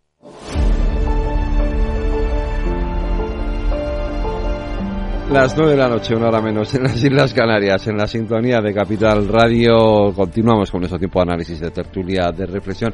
Belén, no hemos encontrado la frase, pero sí, Pedro Sánchez dijo que iba a tener el máximo respeto a la investidura de Fijo. Con, el, con el... Pablo.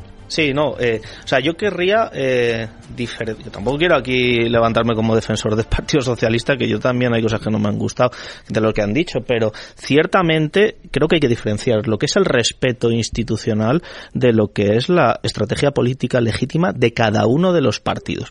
Eh, y ambas cosas son criticables y podemos estar más o menos de acuerdo en cada una de ellas, en cada una de ellas, pero la investidura eh, de hoy no iba de Pedro Sánchez, no iba del presidente del gobierno en funciones y tampoco iba del Partido Socialista. Iba del candidato Feijo, que es la persona a la que el rey le había encomendado esta tarea. Y por tanto la decisión del Partido Socialista como, como un partido con representación en el Congreso de elegir quién es la persona que va a representar la posición de sus diputados eh, es una decisión absolutamente libre y que no supone, desde mi punto de vista, un menoscabo al, al respeto eh, institucional. Es que, son cosas diferentes. Eh, naturalmente que es legal, naturalmente que es legítima y naturalmente que es acorde a lo que el, a lo que el protocolo. claro, y a lo que el protocolo dentro de la Cámara establece. Y luego hay un, fair play y luego hay una forma de hacer las cosas y ayer y ayer el hecho de que escogieran a Oscar Puente lo que está demostrando es quiero romper la dinámica. No, yo creo que el, el motivo por el que escogen a Oscar Puente es muy claro, porque el Partido Socialista le quiere mandar un mensaje a la sociedad española que consiste básicamente en decir que la tesis fundamental por la que el Partido Popular dice que tiene derecho a gobernar, que es el hecho de ser la fuerza más votada, es una tesis que el Partido Popular incumple sistemáticamente desde hace años en muchísimos lugares. ¿Y el tono de Oscar Puente era necesario? Pero eso es otra cosa. No, a mí el discurso de Oscar Puente no me... No, pero estabais hablando de la formalidad del Partido Socialista a la hora de encomendarle... pero es que eso mismo lo puedes no hacer es un problema de respeto institucional. Podemos perdóname, pero cuando, eliges a Oscar Puente, cuando eliges a Oscar Puente, sabes que estás eligiendo al Macarra. Eso es así. Es ah, Entonces, es decir, no estamos eligiendo a un diputado que, porque anda que no habrá, perdón, concejales, diputados o consejeros que estén en la misma situación que él, porque en otras partes de España ha pasado lo mismo. Y si no tienes... ya te digo, mira, el Ayuntamiento de Madrid, Almeida, Isabel Díaz Ayuso. O sea, eh, eh, hay ¿Por muchos, qué el claro. perfil de Oscar Puente? ¿Y por qué el tono de Oscar ¿Y por Puente? qué el tono de Oscar Bien, pero que podemos entrar a discutir sobre el contenido del discurso de Oscar Puente y ahí yo creo que yo estaría un poquito más de acuerdo con algunas de las cosas que estáis diciendo. Pero eh, creo que el Partido Popular no debe victimizarse desde el punto de vista de eh, es que porque Ponerlo Sánchez de- no ha subido a debatir conmigo es Bueno, una al- falta de al respeto. contrario, se le Ponerlo de manifiesto no es victimizar. Bueno, que quiero escuchar a Chema y a Isa, que si no, no. Venga. Nada, sí, sí, yo, yo comparto esa apreciación de quizá del Partido Popular de una piel muy fina, ¿no? Eh, está claro que Oscar Puente, bueno, pues se puede, se puede eh, argumentar que igual a lo mejor su tono burlesco, pues quizás a lo mejor no era el más apropiado, pero también tenemos que ver que al Partido Socialista y a Sánchez se le ha criticado eh, en exceso, insultado, vilipendiado, que te vote velón, eh, te- felón traidor. No, no, ayer se le llamó cobarde, de hecho. A mí me parece igual de lamentable. hecho.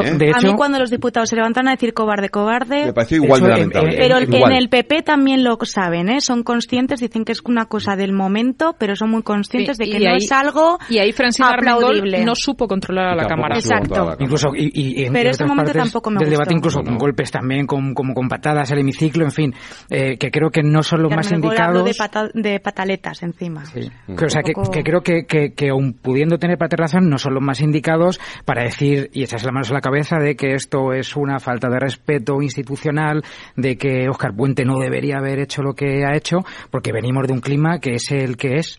eh, y que es un constante Pero pues esto lejos de, de- lejos de, de apla- aplacar ese clima, lo que hace es fomentarlo más todavía. Además, el hecho Isa, de que vengas de ese clima no significa que tú estés autorizado para seguir aumentando ese, ese ¿Qué clima. se habría dicho? Po- Pongámonos en el caso contrario, que va a ser dentro de dos semanas o tres. Es decir, eh, sube, sube eh, Pedro Sánchez a la tribuna a defender su investidura. Y contesta Cuca. No, No. o Rafael Hernández. Rafael Hernando, que es, un, es, es el mismo, Claro, el es mismo- el mismo, el mismo perfil. estilo, Es el macarra perfil, del Es PP. el macarra del PP. Pablo decía una Se cosa estaría que, diciendo que, lo mismo. que estoy de- a ver mediáticamente sí pero si atiendes a cómo son las dinámicas aunque tradicionalmente son o el líder de la oposición los portavoces o los líderes de los partidos políticos quien hacen las réplicas o quien hacen los discursos al final tú le estás pidiendo la confianza al grupo parlamentario al grupo parlamentario de un partido político concreto y a partir de ahí el partido político elige la estrategia es verdad que evidentemente nos choca porque no estamos acostumbrados, pero es lo que tiene la Moncloa. La Moncloa requiere de audacia frente al miedo. Y eso está clarísimo. Y lo primero que tiene que hacerse uno es la siguiente pregunta. ¿Soy valiente o no soy valiente a la hora de presentar o no esa moción de censura? Hablabais del tema del respeto institucional. Es que el respeto institucional se lleva socavando eh, desde hace muchos años por parte del Partido Popular con las campañas que llevan haciendo. Con desde gobierno legítimo, eh, el, el ocupa de la Moncloa eh, por parte de, de Vox. Isa, Hay muchas estás cayendo entre Moncloa y Ferraz. Que esto es Ferraz, que esto no es Moncloa. Pero tiene mucho que ver. Pero estábamos tiene, diciendo que no. tiene mucho que ver. Y la elección de Oscar Puente, pero al igual que, que la perspectiva que ha hecho el Partido Popular en esta investidura, que no ha sido una investidura en- como tal al 100% en propositivo de este es mi proyecto de país y por eso os pido la confianza, a sabiendas de que evidentemente no va a salir adelante la investidura de, de Feijó, em, yo creo que internamente ha sido una buena estrategia por parte del Partido Socialista, sobre todo con todo el marco mediático que hay con la investidura arriba, eh, la amnistía arriba, la amnistía abajo, con unas bases y, y unos votantes que han votado al Partido Socialista que están ahí un poco medio medio flojos, pues es una sacudida interna. Y eso es de lo que iba esta investidura, de lo interno tanto para el Partido Popular como para el Partido Socialista. Y ambos cumplen sus papeles, cada uno para su electorado y cada uno para su militancia y sus bases. Y a partir de ahí todos sabíamos que esta investidura pues era una fake investidura. De todas maneras, está. antes de pasar a otro tema, también tenemos que decir que el portavoz del Partido Socialista tampoco está últimamente muy fino. Porque hoy la intervención que ha hecho en- en- en- cuando ha acabado el debate la manera en la que ha contestado un periodista, que tiene todo el derecho del mundo a decir a ti no te contesto, pero las formas tampoco han sido las adecuadas para alguien que tenga que ser Bueno, yo el creo- portavoz yo- de, un partido socialista. Es que creo que no debemos perder las formas. Frente a que- que no aquellas figuras que se llaman periodistas cuando no lo son y aparte ejercen violencia a través de los Pero medios no de comunicación tono, Isa, es que y son racistas, pero este creo, tono. creo que la respuesta en caliente que hizo Pachi López en ese momento era, era la correcta. Al racismo no hay No, que, no hay que darle alas y menos a esta a esta mm, periodismo, por decirlo de alguna manera, ¿no? Estado de alarma y todas estas cosas. Estamos hablando de Vito Quiles y de todos estos que además lo único que hacen es entorpecer el trabajo de sus compañeros periodistas que están en el Congreso. Para como tú dices, un periodista es un comunicador, pero la forma en la que alguien que está en representación de un grupo parlamentario se dirige desde donde se estaba dirigiendo, que era el, el, perdón, la tribuna de salida, de, un, de, una, de, una, de una investidura no era el más adecuado. O sea, tú puedes decir, mira, a ti, si no te importa, no te voy a atender o prefiero atender a otro compañero, pero el tono airoso en el que le ha contestado no es, la mejor de las representaciones. Pachi es muy de eso. Eh, no, no ha sido la mejor. Pachi, Pachi, más allá de, de, de la persona de la que hablemos, Pachi López, en general, en las ruedas de prensa, a cualquier pregunta de cualquier periodista tampoco tiene las mejores formas. Eso que yo he estado y he, alucinado porque además no, no suelo estar en las ruedas de prensa del PSOE y las pocas veces que lo he escuchado, pues me sorprende, los que a lo mejor lo siguen más a menudo ya están más habituados, ¿no? Pero a mí sí que es verdad que me sorprende cada vez que veo que un portavoz puede hablar eh, con ese... Con pero Pachi es muy así, pues sí, es muy, bueno, es muy pues, vasco en esto. pero, pero eso a mí me sorprende. pero, eso en una presentación de un libro, vale, pero donde estaba hoy en el momento en el que estaba hoy no era el yo, más adecuado. Yo creo que, que a lo mejor se ha excedido en el esto. Eh, yo, en fin, eh, tú estás más allí es un Vito es un provocador, o sea, no es un periodista. Yo no, yo no, lo califico dentro del creo yo, yo no, yo no, quiero hablar mal de aquí que no podemos juzgar lo que hacen los demás, podemos juzgar cuál es la reacción que tenemos y yo creo que la reacción que hoy ha tenido, insisto, en el momento en que la ha tenido, saliendo de un debate de investidura, donde la ha tenido en el atril del Congreso y eh, en el momento en el que están pidiendo, "Oye, ¿qué, ¿qué te parece?", pues tampoco ha sido la más adecuada. También te digo que la izquierda lleva tragando palos así todo el rato desde hace mucho tiempo sin sin salirse de esa institucionalidad y, yo creo que está bien que responda. Yo todavía no he visto a ningún líder de ningún partido de izquierdas impedir a un medio de comunicación el acceso a la sala de prensa en una jornada electoral. Y eso lo he visto con Vox. por ejemplo, sí. Exacto. Eh, creo que, digamos, ese problema sí tiene una dimensión y una entidad como... va a ser un problema político en, en este país. Las palabras de Pachi López a mí eh, no me han gustado fundamentalmente porque creo que el periodista consigue exactamente que es lo, que quería. ¿no? y, bueno, creo que hay periodistas de todas maneras que, más que periodismo hacen política y por tanto tienen que también hay que acostumbrarse a que la reacción de un político hacia un político disfrazado de periodista, pues es una reacción política como la que se tendría con otro líder político. Evidentemente, con un, con un periodista homologable al del resto de medios de comunicación, pues yo creo que sería una respuesta poco poco o Con el resto de compañeros no pasa, salvo más allá más allá de que es verdad que Pachi tiene esta forma de ser, pero ya le conocemos, entonces si ya sabes cómo es, pues bueno, te dejas. Eh, bueno y así empezamos con la con la degradación de lo que vamos diciendo cada vez en el Congreso, etcétera. Eso lo dices en Twitter, lo dices en una rueda de prensa fuera, lo haces cuando te hacen un canutazo y lo puedes contestar, pero no en un momento en el que estás dando respuesta a una investidura. yo tampoco quiero, a ver, que, que al final luego aquí hay un interés en, en darse cierto bombo y en eh, tener muchos likes en, Twitter y tampoco quiero yo darle más a, a, quien no me interesa. Es decir, o sea que tema, yo no, no, no pensaba sacar el tema Vito Quiles, me lo has sacado tú María José, pero no tenía yo el, más mínimo, el más mínimo interés por eso. Que decir, al final cada esto está, está, dentro también de las estrategias de cada uno para hacerse notar, o sea que, que no seamos mm, eh, inocentes ¿no? En, eh, en, este tipo en este tipo de cosas que ya sabemos a qué juega cada uno el tema es el tema es la, la, investidura eh, hoy Feijó no ha sacado evidentemente y sabemos que el sábado pero la cuestión está en lo que decía antes eh, Pablo si esto a ver, había una discusión dentro del Partido Popular y esto Belén nos puede dar más o, o, menos, sí, porque tú sigues más al Partido Popular, estás más cerca. Es decir, ¿había o no había debate dentro del Partido Popular sobre el liderazgo de Feijó? y esto de alguna forma yo creo que le refuerza, creo que el debate en ese sentido sí le refuerza. Eh, hoy he oído las declaraciones de Ayuso como muy languidas, no sé, eh, me, ha sorprendido, pues no sé si es que no había dormido o, o que esta noche ha A ver, yo creo que lo, lo, primero que hay que recordar es que cuando de, de las elecciones apenas ha pasado eh, un mes, dos, dos, no meses. Ha llegado dos meses. No llega a dos meses. Con lo cual, creo que este era el momento. dos meses. Dos meses, justo, justo dos, meses. Ya, ya tengo, he perdido la noción del tiempo. Pero creo que también eh, es importante saber que efectivamente cuando todo ocurrió con el verano de por medio, pues eh, había muchas dudas. Mm. Dudas creo que incluso incluso él las tenía porque estaba todavía en shock. Y recordemos que en el momento en que mm, en que no llegó a, a, tener el resultado que él quería y él deseaba todavía no contemplaba no sabía si presentarse a la investidura si se lo pedía el rey. Su, su equipo su, su, sus varones se lo pedían y, y, y se lo recomendaban. Uh -huh. que eh, por cierto yo estoy completamente de acuerdo. Creo que ha hecho muy bien. Pero más allá de eso creo que él también tenía que tener ese tiempo era un impasse en el que él también tenía que ver un poco qué era lo que quería hacer. ¿Por qué? Porque él hay hemeroteca suficiente para recordar, y esto es así, que él vino diciendo que él, si no gobernaba, se volvía. Que él venía aquí uh -huh. a gobernar.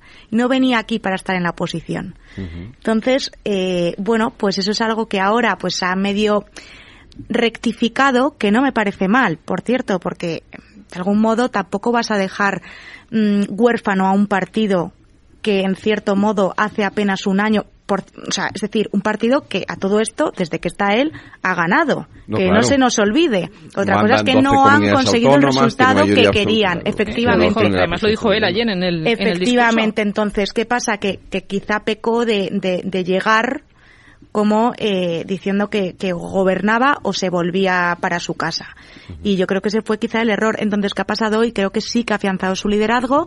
Eh, al menos hoy, de aquí a dos meses, pues veremos cómo estará Feijóo y cómo estará el partido. Pero hoy sí que veo unión, unidad dentro del partido. Yo creo que la clave es justo eso, que parece que ese debate se disipa, pero ahora, eh, veremos, eh, decir, más que disiparse, yo creo que se atempera un poco, porque yo creo que esto dentro de cierto tiempo eh, va a volver a resurgir y de dentro de, del partido eh, lo hemos estado viendo con las estrategias del PP y sobre todo de, de Fijo, de en ciertas formas de titubear, buscando el apoyo del PSOE, luego no, buscando incluso lo del Junts, con algunas declaraciones como lo de, como de eh, buscar un encaje territorial a Cataluña, que luego ha tenido su respuesta eh, de manera eh, pues muy rápida con la presidenta de la Comunidad de Madrid, por ejemplo, diciendo, pues con este Partido Socialista no, eh, con Junts tampoco, ha tenido respuestas incluso de, de, de Aznar también, en fin, que yo creo que, que es posible que, que esta, que esta eh, moción casi de censura, más que investidura, eh, haya podido, bueno, reforzar quizá su figura, pero al menos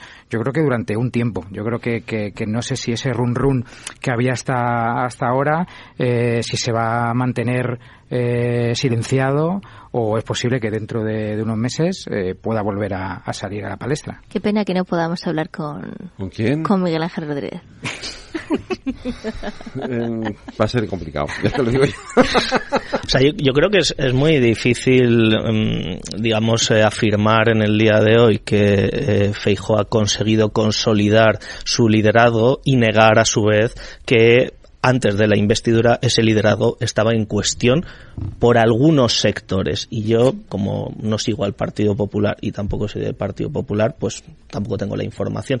Pero digamos cuando hay una línea bastante compartida entre todos los comunicadores que siguen o todos los periodistas que siguen al, al Partido Popular en la que se dice ahora sí Feijóo ha consolidado su liderazgo es porque evidentemente había una había una cierta amenaza sobrevolando que no ha sido reconocida por el Partido Partido Popular de manera oficial, uh -huh. pero quienes estamos en la política madrileña quizá la vemos con, con un poquito más de intensidad y que evidentemente, percibe, ¿no? claro, tiene que ver con Isabel eh, Díaz Ayuso, que es pues seguramente eh, dentro del centro derecha es la política revelación de, del último tiempo. A mí no, no me pesa reconocerlo. Ha obtenido un gran resultado en las últimas elecciones y la sensación que yo al menos tengo desde fuera es que la impronta del de Partido Popular de Madrid y de sectores del antiguo aguirrismo y del aznarismo eh, en el Partido Popular a nivel nacional, a pesar de que no está en su mano la presidencia del partido, es una impronta muy grande y yo creo que se vio antes de la investidura particularmente lo que tiene que ver con, con la, la manifestación en contra de la hipótesis de, de la amnistía y, y, por tanto me parece que, que esa excusa eh, que no había sido pedida a Feijó de alguna manera le delata. Si Feijó hoy ha reforzado su liderazgo es porque efectivamente hay cosas que se están moviendo por ahí que nadie quiere reconocer desde el Partido Popular, pero que son un problema no solo para el PP sino también para el conjunto del país, porque ciertamente que el que va a ser probablemente el primer partido de la oposición, tenga ese nivel, digamos, de inestabilidad y de enconamiento interno que ha dado hace no muchos meses lugar a vaya, a que le cortaran la, cabeza, a Pablo Casado, a Pablo Casado eh, en muy poco tiempo, yo creo que eso no es bueno para, para nadie, no para el Partido Popular, pero creo, que tampoco es bueno para el país. Feijóo además ha tenido que encontrar su sitio y su sitio personal. Eh, tampoco eran sus planes. Efectivamente, ayer lo puso de manifiesto. O sea, yo, desde que he venido hace menos de 18 meses, he ganado todas las elecciones. Eh, el Partido Popular ha ganado todas las elecciones que se han convocado, Madrid, Castilla y León, las autonómicas, etcétera y se ha encontrado Andalucía. Andalucía y se ha encontrado con la obligación primero de un Partido Popular que no tenía muy claro dónde podía o, dónde podía estar ni, ni dónde poder encajar a Vox que eso ha sido y sigue siendo un problema todos los días y un problema cotidiano porque voy ayer escuchando también a, Santiago Abascal es lo mismo o sea, es, quieren marcar la distancia pero no podemos estar separados porque ninguno de los dos separados tenemos posibilidades de alcanzar el poder. Tenemos que hacerlo de una manera de la que nuestros, elecciones, nuestros electores o nuestros votantes no nos penalicen, pero sabiendo que al final estamos condenados a entendernos. Yo creo que él ni pensaba que iba a tener tantos problemas con Vox, eh, pensaba que su figura iba a estar mucho menos discutida dentro y fuera del partido y él ha tenido que pasar por el propio proceso de mentalizarse y de saber dónde voy a encajar en el Partido Popular y qué voy a tener que hacer. Y lo que sí se lo que estábamos comentando al principio, la comunicación ha cambiado. De hace algunas semanas a esta parte eh, se han abierto un poco más, ha cambiado un poco y ya no están solamente centrados en los eh, viceconsejeros o en, la gente que está en, la cuerda más dura, que sobre todo que trajo de, Galicia y que eran los que le estaban dando un poco el feedback de lo que estaba pasando, sino que se está abriendo a más gente del partido, se está abriendo a gente del Congreso que le está dando otras vocaciones y que le está dando otras sensaciones que desde alguna que de alguna manera precisamente por ese núcleo duro en el que ha estado viviendo en el último año él no había terminado de coger el pulso y ahora ha entendido que esto es lo que le ha tocado que este es el papel y que necesita abrirse y salir del despacho de Génova si quiere realmente llegar a tocar poder y si quiere realmente hacer una oposición que le permita todos pensamos que la legislatura no va a ser excesivamente larga, que probablemente no pueda llegar a los cuatro años y que le permita suponer una alternativa sólida. Ya veremos. Pero en cualquier caso, la, legislatura que dure dos o que dure cuatro, Feijó necesita consolidarse. Eh, vamos a porque has abierto ahí un camino que yo quería explorar, que es el de los cambios, porque eh, todavía tiene que venir la votación del viernes, sabemos que no va a salir, a partir de ahí el foco pasa al Partido Socialista, pero en el PP lo que se está planteando, lo que se está diciendo es que puede haber cambios, que, que, que va a hacer cambios en, la cúpula y en, y en su entorno. Eh, ¿Por dónde pueden ir? Bueno, yo creo que María José lo estaba explicando muy bien. Yo creo que ha habido un cambio en la, no al 100% correcto en la estrategia, pero sí que es verdad que Feijó en las dos sesiones y en los discursos que ha tenido ahora durante la investidura lo ha hecho muy bien. O sea, los discursos para su electorado y para su militancia y bases, buena. Otra cosa es si ese mensaje conecta con el resto, con la gente transversal, la que elige los gobiernos, ¿no? Eh, y ahí va el tema de la credibilidad o no que tenga Feijóo y el Partido Popular. Todavía se tienen que encontrar, porque todavía el PP no ha tocado la tecla de cómo acabar o incorporar a Vox sin que eso sea algo que le lastre, difícil, ¿no? Porque es una estrategia, o sea, es una incoherencia perpetua que van a tener con los pactos que han habido PP Vox a nivel autonómico, ¿no? Que por mucho que diga X, la realidad es la que es, ¿no? Y, porque además tiene al enemigo en casa. Correcto. Cambios, yo creo que cambios sí que serían positivos se está abriendo, es verdad, pero, pero veremos. Pero el cambio fundamental de estrategia que tiene que hacer es el de eh, cómo percibe España el Partido Popular a partir de ahora. Es decir, eh, no puede ir diciendo, sí, ahora nos reunimos con Junts, pero luego no, sí con el PNV, pero luego no. O sea, porque el Partido Popular también necesita el PNV, necesita Junts y necesita otros partidos. Es verdad que en otras condiciones y en otros marcos, evidentemente. Pero si no sabe cómo encajar eh, qué es España y hacia dónde va España, Fijo no va a gobernar. Bueno, se una afirmación de ayer de Fijo que, que es eh, un poco cuestionable, ¿no? Es decir, esta, yo no soy presidente porque no he querido pagar el precio que ¿no? Y y hoy le han contestado. ¿eh?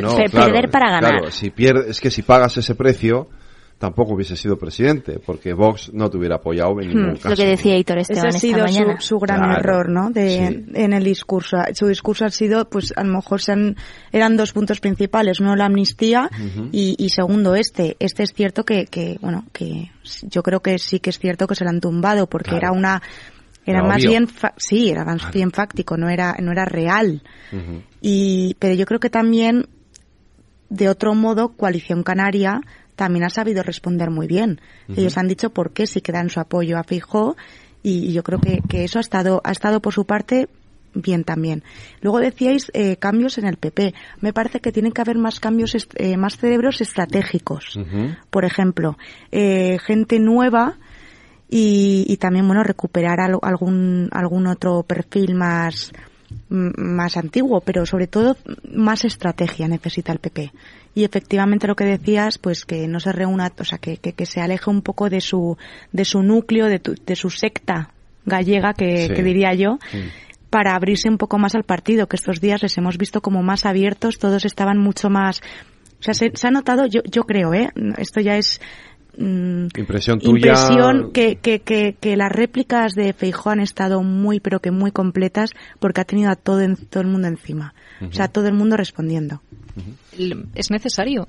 Es porque, entre otras cosas, lo que está diciendo Isa es que no van a volver, a- o por lo menos no a corto plazo, a una realidad de mayoría absoluta. Y si Vox va a seguir ahí, aunque Vox también tiene su propia evolución y vamos a ver qué pasa de aquí a las próximas elecciones, si no son ahora, pero necesita abrirse y necesita ser capaz de dialogar porque el PNV en realidad tiene una posición ideológica más cercana al Partido Popular que a Sánchez.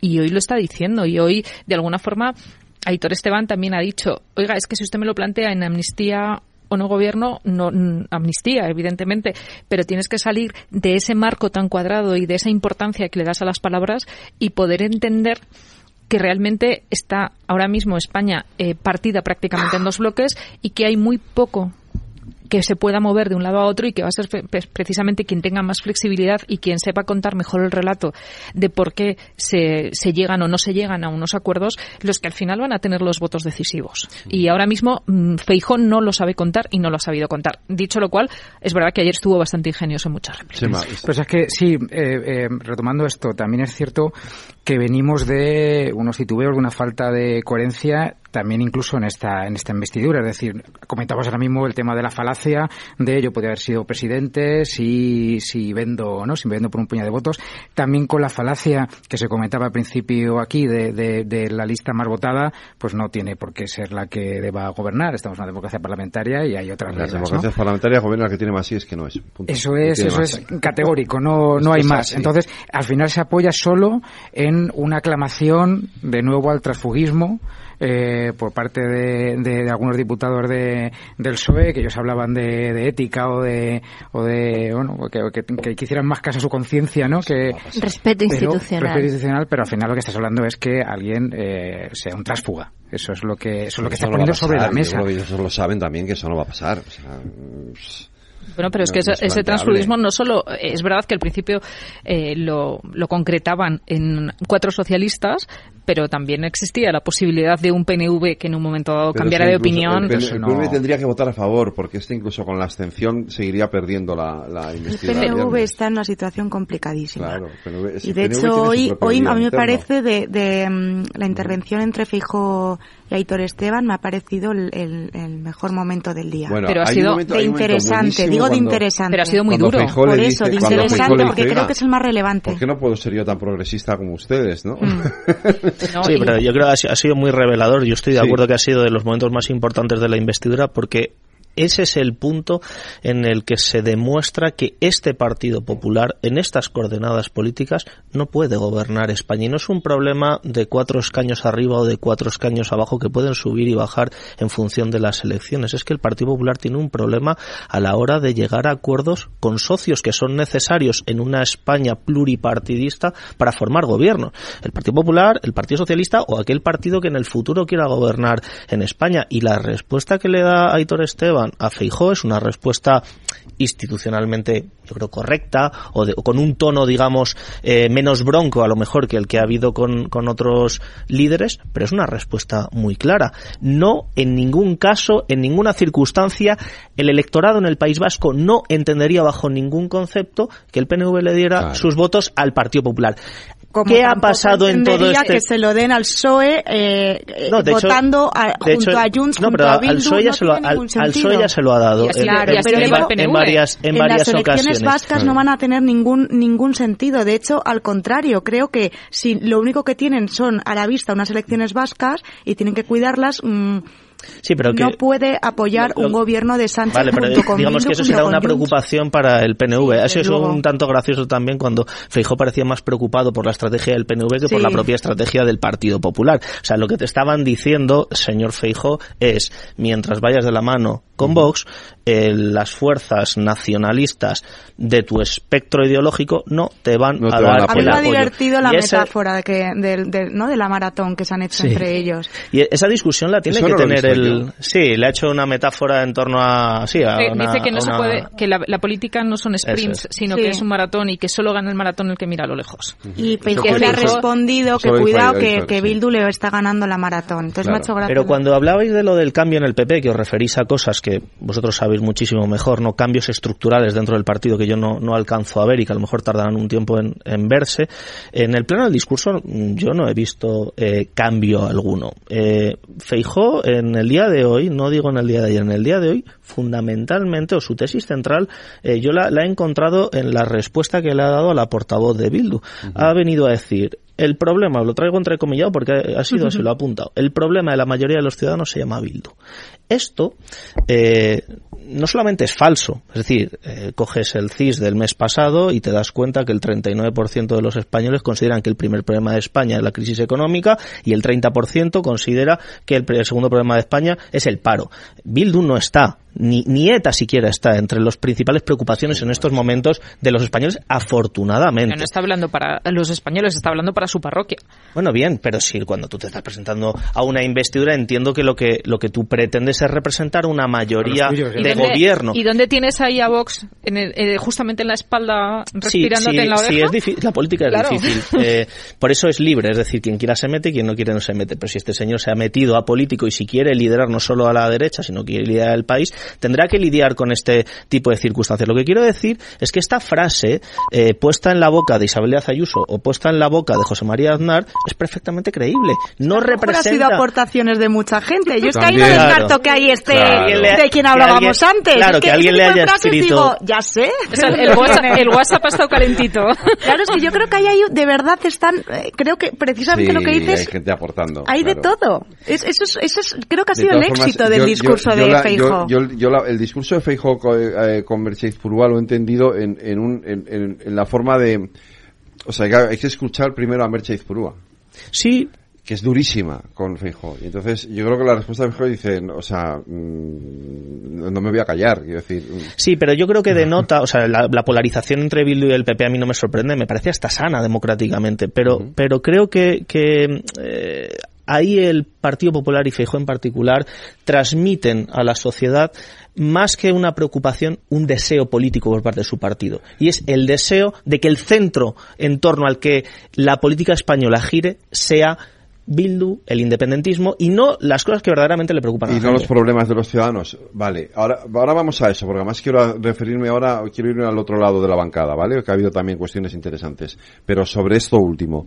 Es decir, em, yo sí he tenido la sensación, lo- eh, la he tenido yo, ¿vale? De que a lo mejor esa dureza del discurso de Feijóo con Bildu le puede pasar cierta factura eh, al Partido Popular en el País Vasco. Sí, pero ya le lleva pasando factura la situación actual que hay en el País Vasco al PP. O sea, ahora mismo los números, si vamos a los datos y hacemos una proyección a corto medio plazo, eh, debería ganar el Partido Socialista las elecciones en, en Euskadi. Más o menos. O Bildu, ¿eh? Y ahí Bildu, y ahí Bildu apretando. Veremos, porque los votos no son de nadie. Y, y, evidentemente cuando se forme el gobierno del Partido Socialista eso también es un pivote de, de influencia, ¿no? Que se va, que se irá amplificando. Y el problema evidentemente del Partido Popular es que está en la relevancia tanto en Cataluña como en Euskadi y eso es significativo y es lo que lo que hablábamos antes. Si el Partido Popular quiere volver a la dinámica nacional, tiene que entender cómo reconstruir esos puentes que ha dinamitado por completo con las tácticas, porque no son estrategias, son tácticas de fuego a corto plazo para llamar la atención con todas las campañas que ha hecho y los discursos voraces que ha hecho. Vale que haya una confrontación política, porque además es un reclamo que tiene el votante del Partido Popular, que haya un cierto choque ideológico y dialéctico, ¿no? Frente a Bildu y, y esta gente, ¿no? Pero hasta cierto punto, porque necesitas a esa gente también para gobernar. Evidentemente Bildu no te va a votar, pero el PNV puede que sí que te apoye. Y sería lo lógico ha pasado en otras ocasiones. Eh, Convergencia y Unión en su momento bueno. Pero eran otro estilo evidentemente pero pero son son son enclaves pero el Partido Popular necesita. el, el, problema aquí es cuando pones a Vox, que es el elefante en la habitación, que no hay forma de colocarlo en ningún sitio. Pero si tú quieres desactivar a Vox, tienes la estrategia más sensata que tiene que empezar a elaborar el Partido Popular es cómo comerme a Vox haciendo esa transición que atraiga a mucha más gente. Va a haber siempre un reducto. A día de hoy todavía el ciclo el ciclo de Vox todavía no ha terminado como tal. Ahora tienen 33 escaños hasta dentro de intentando hacer Feijo. ¿Qué, ha hecho Feijo exactamente? Que no digo que le haya salido bien, al contrario. Porque, no, le ha salido bien, pero era era el objetivo, o sea, e, era lo, lo que ha intentado, que no le ha salido bien. En cuanto a País Vasco, yo estoy con vosotras en que obviamente ahí el, el PP tampoco tiene no, juega mm, como en otras comunidades. Eh, Pero el PP ha tenido muy buenos momentos en, Euskadi. Entonces, creo que incluso, o al menos eh, eso es lo que, lo que perciben o, lo que se puede ver, es que quizá también diferenciándose de, de Bildu, también puedan ganar más terreno de, del votante moderado, sobre todo diferenciado de Bildu. sobre todo teniendo en cuenta que mm, PNV ahora mismo no tiene rumbo. A lo mejor el PP también le puede salir bien la jugada de... de... Y ganar voto del conservador. De Efectivamente, o sea, ahora mismo el PP puede ganar terreno eh, en, en, ese electorado del PNV que, que no se sabe muy bien dónde está. Pero ese, electorado es, entre, es entre independiente o sea, digamos, es nacionalista, pero no llega a ser independentista. Pero Efectivamente, entonces es conservador. Es decir, simplemente hay que, lo que tiene que hacer es ir a por el electorado conservador y, y, y, que mientras el PNV, o más bien pinchar diciendo que mientras el PNV vota las, las medidas económicas con Podemos, ¿no? Eh, pues el PP va a aportar sus medidas económicas. Bueno, pues es un poco. Sí, pero efectivamente, ¿qué, qué estrategia eh, puedes seguir para, para traer ese voto más conservador. Ahora mismo el, porcentaje de voto en Euskadi en Cataluña, el PP, no excede del 20%, es 15 y el 20 respectivamente. Si continúas eh, con, eh, con ese discurso de ETA que es que se ha vuelto a ver desde ahora, eh, vamos, desde hace ya mucho tiempo, pero hoy también se ha visto, en fin, ¿eso vas a conseguir atraer a ese votante de Vox que se te había ido? Yo no lo sé. Se comentaba antes el tema de los temas que preocupaban a la gente, ¿no? Que, que no puede ser a lo mejor que no es Bildu o que, no son otros temas más, más culturales. Yo creo que, y perdón, a lo mejor que, esto rompe un poco la línea con lo que se estaba hablando, pero el punto de vista periodístico, que te, tenía que mencionarlo, aunque parezca a lo mejor unanimidad. Si, si Feijóo se quiere revestir como presidenciable, hay cierta parte de su discurso que no puede, que no puede hacerse. Eh, y me refiero, por ejemplo, a las mentiras que, se ha hecho durante el debate, hablando eh, de, de, datos eh, erróneos como el, el, medio millón dice que, había más de pobres, hablando o semejando que dice que el salario mínimo profesional no había subido acorde a la inflación cuando ha subido prácticamente el doble.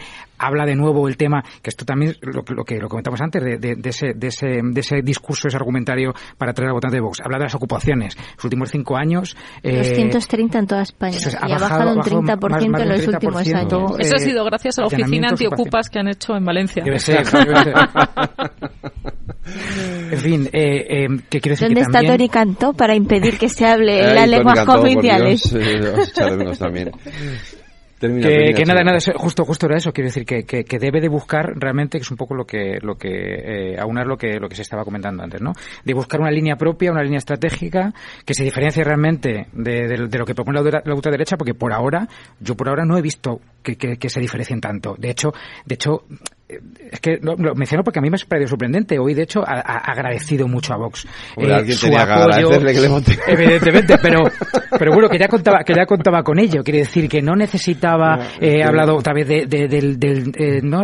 terrorismo activista o algo así, ¿no? Eh, en contra de, de, los grupos que, que van por el cambio climático, etcétera. Ha vuelto a hablar de, del tema de las aulas, de, de, esa concepción, ¿no? Que parece que nuestros hijos le lavan el cerebro para que sean de pro LGTBI, etcétera. Entonces, bueno, a mí, sinceramente, esa parte sí me ha sorprendido. Eh, vamos al otro lado, porque a mí también me ha sorprendido un poco, eh, y está aquí Pablo y algo nos puede contar, ¿qué está pasando en Sumar? Eh, hoy han protestado los, eh, el sector de Podemos. Eh, qué novedad. Qué novedad, ¿verdad? Que proteste. La no noticia. No, es ni noticia. Podemos últimamente no está de acuerdo con, con, casi nada. como sigan así, yo creo que van a, van a terminar impugnando alguna idea suya. También, seguro. que sí. Eh, bueno, en realidad tiene mucho que ver con lo que hablábamos antes, ¿no? Porque Podemos en, realidad pedía eh, a, a Yolanda Díaz hacer algo parecido a lo que ha hecho el, Partido Socialista. Es decir, que no hablara eh, la portavoz, digamos, del, del, grupo, sino que eh, se repartieran el, el, tiempo en, bueno, como digamos se ha, autodenominado grupo plurinacional, pues entiendo que repartido entre tres, cuatro, cinco, cinco portavoces. Em, yo, más allá de, las peticiones legítimas de Podemos en este sentido, yo la verdad que, celebro que no haya sido así. No haya sido así porque eh, por más que tú mm, formes parte de una fuerza plural en la que coexisten diferentes organizaciones, eso a la sociedad y al electorado le importa muy poco y la en un debate de investidura lo que aspira por lo menos es a escuchar de, sus líderes una o dos ideas que merezcan eh, la pena. Si encima eh, salen siete personas a hablar, pues ciertamente es un poco, un poco difícil. Me ha llamado la atención que Feijó ha utilizado el argumentario de Pablo Iglesias en numerosas ocasiones. Eh, aplicando la lógica eh, que ha utilizado Podemos, eh, en algunas ocasiones podríamos decir que las cloacas del Estado de la mano de, de, Feijó han ido a atacar, a, a, sumar, y esa coincidencia entre el discurso de Pablo Iglesias y, el discurso de Feijó no puede ser casualidad. Bueno, lo, digo así un poco de, de broma, evidentemente no tiene nada que ver. Pero eh, sí que me parece bastante inoportuno y, de, y de mm, una visión política muy obtusa por parte de Podemos y por parte de Irene Montero haber pretendido mm, empañar un momento político relevante para la izquierda, como era el batacazo eh, de la investidura de Feijo, con un asunto de política interna eh, como este.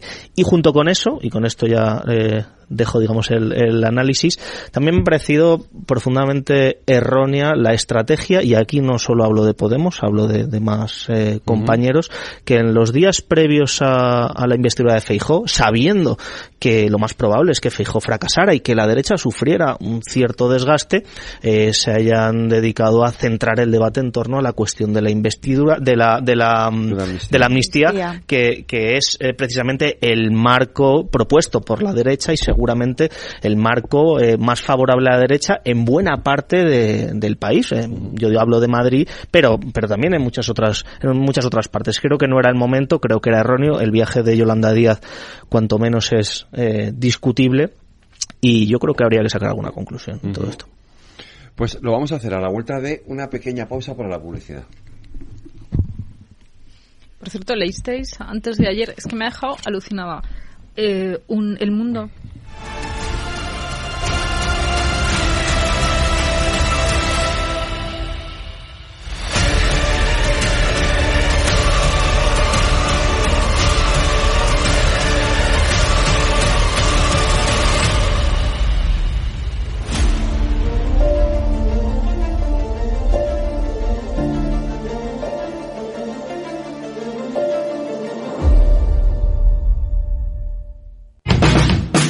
Capital Radio.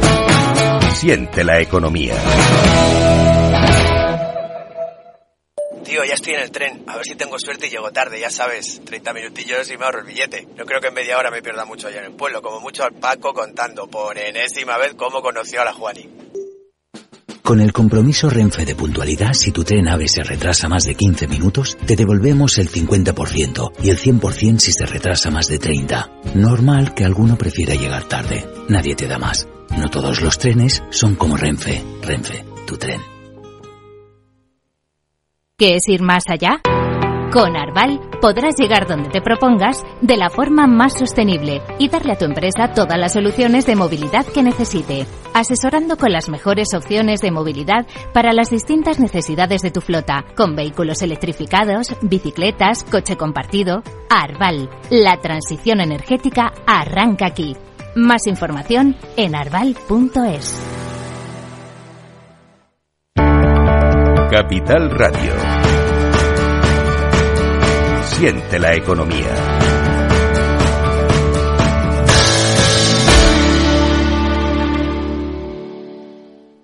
Están escuchando El Balance con Federico Quevedo.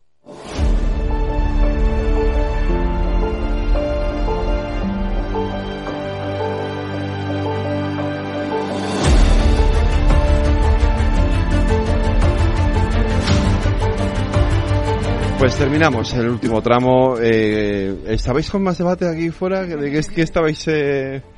ya se me ha oído antes. Nos hemos... Vale. Venga, que nos hemos quedado con el tema de sumar. ¿Alguien quiere añadir algo? Isa.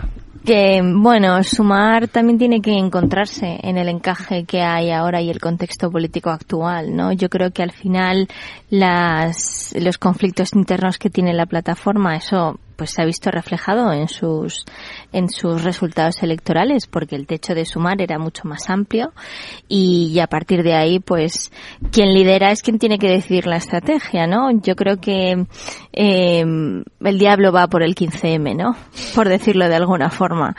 Y a partir de ahí yo creo que mm, evidentemente estamos hablando de personalismos y de personas concretas que, que también hay que saber en, política cuándo, cuándo parar ¿no? Uno tiene que saber ganar, tiene que saber perder, pero mucho más importante es saber parar. Y a partir de ahí la pregunta es si los partidos que forman es el conjunto de la plataforma están o no para sumar al país, no solo a su partido político, sino para construir o no ese proyecto alternativo que, que proponen a la ciudadanía. Yo hoy lo que he visto, bueno, estos días es a una Yolanda desdibujada, es decir, la líder del partido, como decíamos antes, no puede, mm, no puede no ser la que salga a hablar. Y, y además la elección creo que tampoco le ha salido le ha salido bien la elección de, de Marta Lois. Exacto. ellos mismos ellos mismos son conscientes, pero creo que lo ha hecho eh, en respuesta a lo que ha hecho Sánchez, es decir, Sánchez no sale, ella no sale. Creo que ahí se equivoca porque ella ahí no está como gobierno ahí debería marcar el liderazgo. Y eso yo creo que ha sido un error. Más allá de eso, yo de interna de, de, de, sumarse poco, solo sé que todos los días hay un tema, de igual que estemos en, en el mejor momento del gobierno, en el peor, en el peor para la derecha, en el mejor, siempre hay tema de interna de, de, de sumar, es, es alucinante. La cuestión es si, bueno, si es eh, pertinente esta reclamación ahora de nuevo de Montero, del círculo de, Podemos, porque al final quedas en una postura de que eres pues muy cansino si estás todo el rato a la contra, ¿no? Pero sí es cierto que Sumar tiene que encontrar espacios para, para pues, las diferentes idiosincrasias que hay. Y es cierto que se ha notado que, que, se ha intentado diluir a Podemos eh, de forma justificada o no, yo ahí no entro, pero sí es cierto que se ha intentado arrinconar y buscar unas nuevas voces que incluso a lo mejor pueden ser, puede ser positivo para la estrategia de, la izquierda, ¿no? A la izquierda del PSOE. Pero, pero sí es cierto que tienes que tener quizás a veces más eh, mano blanda eh, con una fuerza de la que nace mucho, mucho de, de tu representante mucho de tu fuerza y que, y que también tienes que tenerlo de cara al futuro, porque estabais hablando también antes de las expectativas y de las aspiraciones que tiene Sumar, que yo creo que no se han visto, eh, por lo menos reflejadas eh, en lo que, lo que ellos pretendían. Entonces también tienes que tender, eh, tienes que tender puentes, tener cuidado. También Garzón hace, hace pocos días también decía una reflexión parecida, ¿no? Que, que, cada, que cada posición dentro de Sumar pues tiene que tener su protagonismo, su espacio. es, es, muy complicado, pero, pero, pero bueno, veremos si en un futuro consiguen el futuro de Sumar está principalmente condicionado porque se forme un gobierno o no se forme. Si en Sumar no, se, no llegan ahora mismo al poder, van a ser diluidos y se van a diluir entre ellos. Al margen de que Irene Montero esté aprovechando pues los últimos estertores eh, que tiene, porque de las, las últimas oportunidades que tiene como ministra en funciones y sobre la que hay muchas dudas de que vaya a poder eh, continuar en el cargo, tiene que mantener digamos, y tiene que estar diciendo, oye, que estoy aquí, oye, que estoy aquí. Y yo creo que Yolanda Díez el otro día lo que estaba era totalmente descolocada porque repitiendo la jugada de lo que ella le hizo a Sánchez, ella a Sánchez le mandó un mensaje el día antes diciéndole que se iba a Bruselas. Y Sánchez no compartió con Yolanda Díez el hecho de que la portavocía no la iba a ejercer ni él eh, ni, ni Pachi López, sino que iba a ser Oscar Puente. Y ahí no tuvo cintura. Yo creo que ella no supo cómo reaccionar en ese momento, se quiso mostrar más presidenciable, eh, la portavoz tuvo una defensa, es verdad que una defensa muy muy correcta, pero muy formal. Tampoco tuvo nada brillante ni nada que destacar, ni, ni siquiera un titular para poder sacarla o para poder tener aquí las eh, eh, una conversación al respecto y creo que les falta mucho, o sea, que ahora mismo están aguantando de una forma artificial a ver qué pasa si llegan al gobierno. De, todas maneras, eh, yo creo, por ser justos, que el mayor problema que tenemos en, Sumar mm, no tiene tanto que ver con las personas concretas, sino que es más de hipótesis política. En la izquierda, a la izquierda del Partido Socialista, que llevo toda la vida en, este, en esta historia, siempre discutimos en torno a eh, nuestras diferencias con el Partido Socialista. Y no porque estemos siempre obsesionados con lo mismo, porque en política la diferencia lo es todo. Si no hay diferencias, no hay un espacio propio y por tanto eh, la gente no, no percibe que haya, que haya opciones y tu existencia, digamos, se ve condicionada. Yo creo que sumar eh, también tiene que marcar diferencias respecto de, la hipótesis Podemos, sobre todo en la última parte de Podemos, en la que esa diferenciación respecto del Partido Socialista tenía una acepción particularmente bronca e incluso llegando a, lo temerario, ¿no? Con, forzando repeticiones electorales, poniendo en riesgo la viabilidad de un gobierno progresista, ¿no? Y eso se quería enmendar, ¿no? Pero en esa enmienda yo creo, claro, es muy importante que tú encuentres tus líneas de diferenciación respecto del Partido Socialista. Y yo estoy muy de acuerdo cuando cuando habéis comentado que efectivamente Sumar está en búsqueda de su espacio político en relación a eso.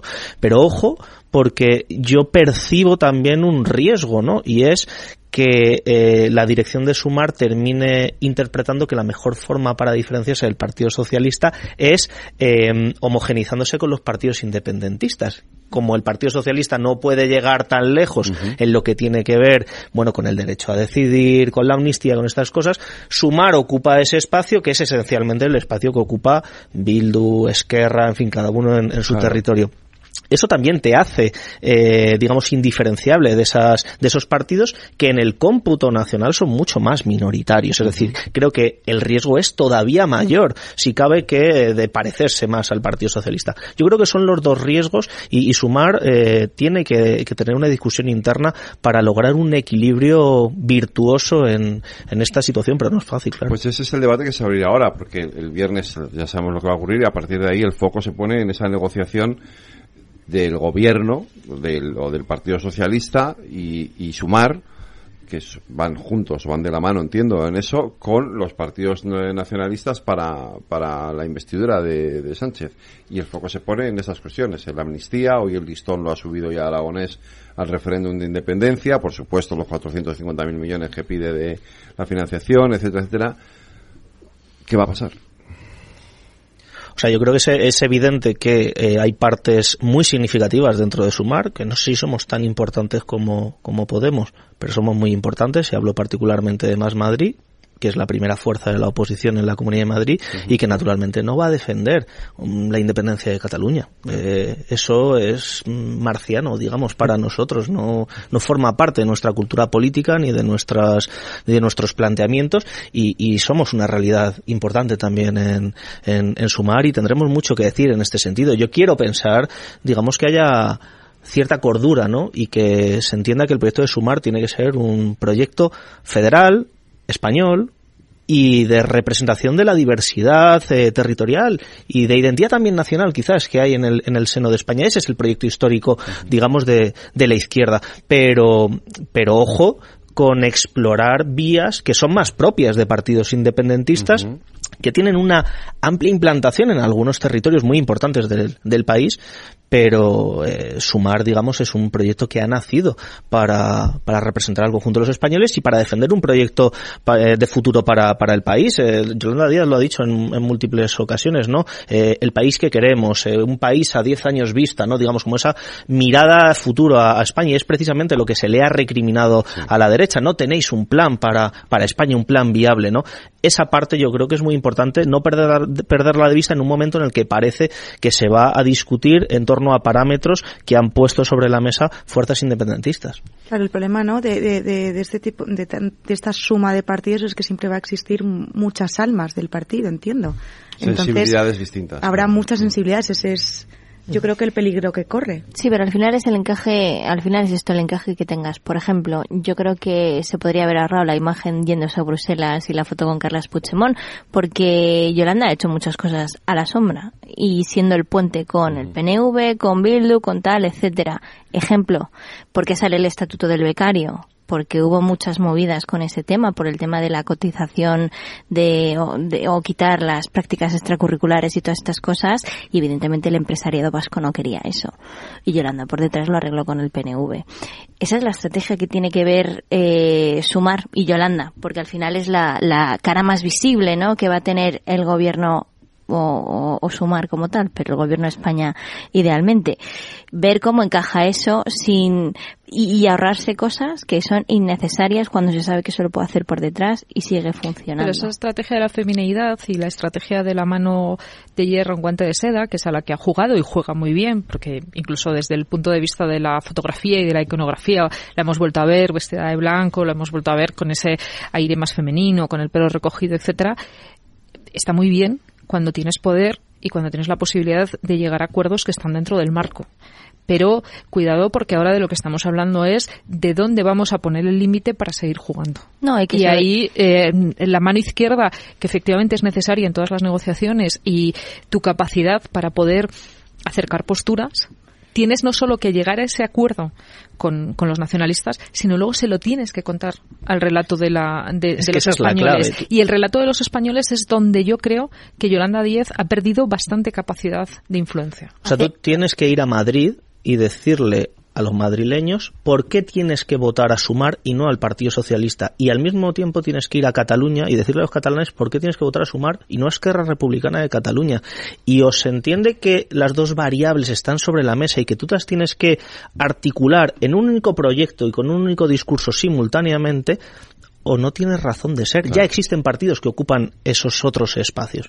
Es que a mí me cuesta mucho, es decir, no, no, lo sigo habitualmente, ya lo he dicho, pero me cuesta mucho entender muchas veces cuál es la forma de pensar de Sumar, de Yolanda Díaz, cuál es la, las líneas en, en cada debate. No, a mí nunca no me queda claro. Creo que ese ya no es solo decirlo en cada territorio, creo que muchas veces no saben transmitir o no asientan bien las ideas. O sea, está claro que Sumar hoy por hoy no es un partido político, digamos, consolidado y, lógicamente, para tener una línea política y para estar en primera línea tienes que tenerlo consolidado. Bueno, eso era cierto hasta que nació Podemos. Y eso creo que lo cambió todo. O sea que sí, eh, comparto tu tesis y creo que una de las grandes debilidades de la nueva política ha sido la incapacidad para consolidar partidos fuertes. Sí. Pero las reglas de la política en España de hace unos han años ahora han sí. cambiado. Y Sumar ha nacido antes de ayer, por así decirlo, y tiene una representación muy amplia en el Congreso de los Diputados y quizás Yolanda Díaz vaya a ser vicepresidenta del Gobierno.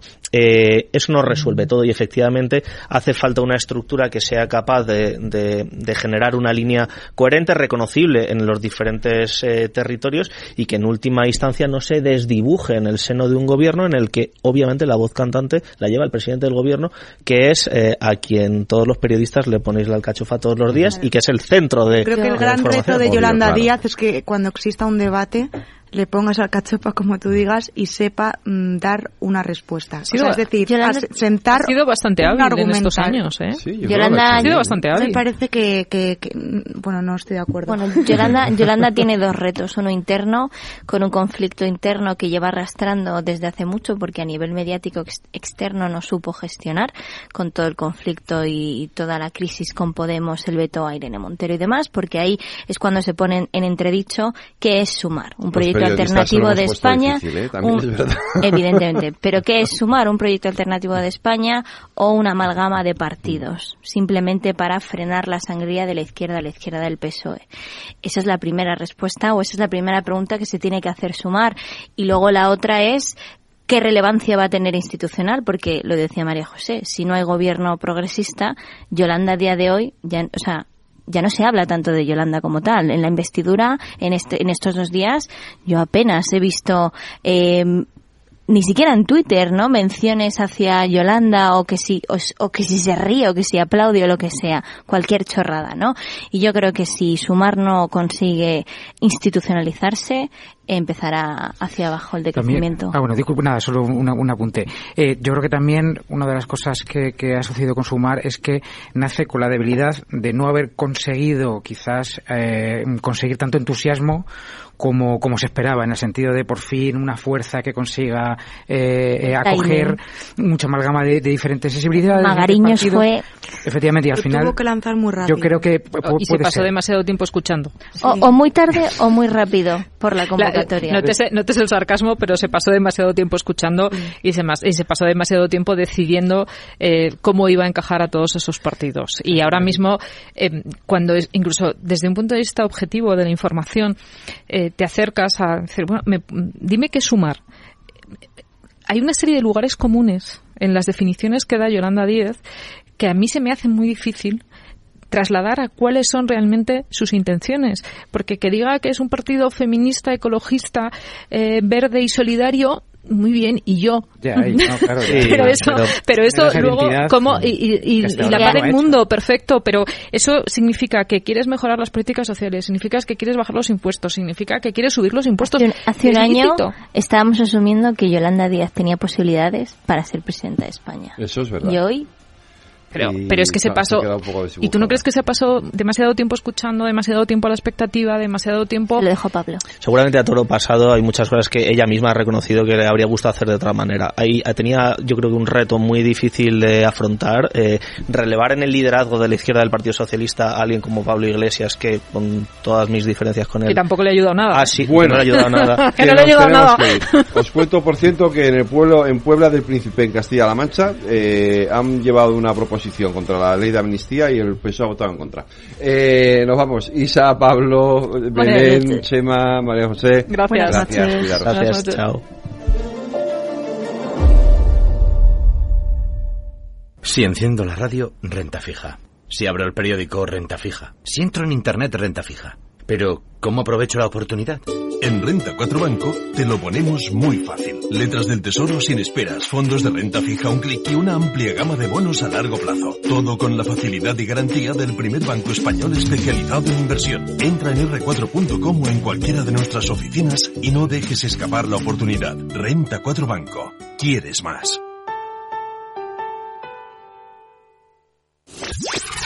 Capital Radio. La genuina radio económica. Siente la economía.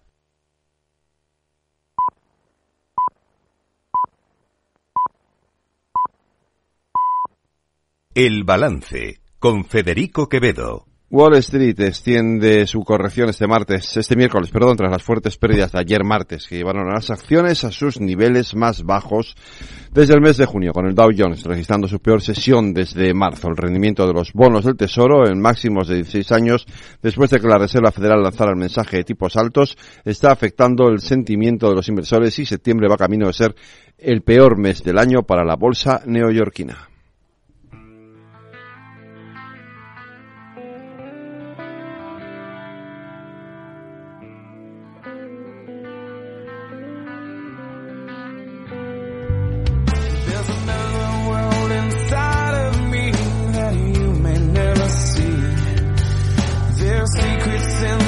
45 años cumple hoy el músico y cantante estadounidense Brad Arnold, nacido en Scatawpa, en el estado de Mississippi. Es el cantante, solista y único miembro constante de la banda Three Doors Down, formada en 1996. Tienen seis álbumes en el mercado.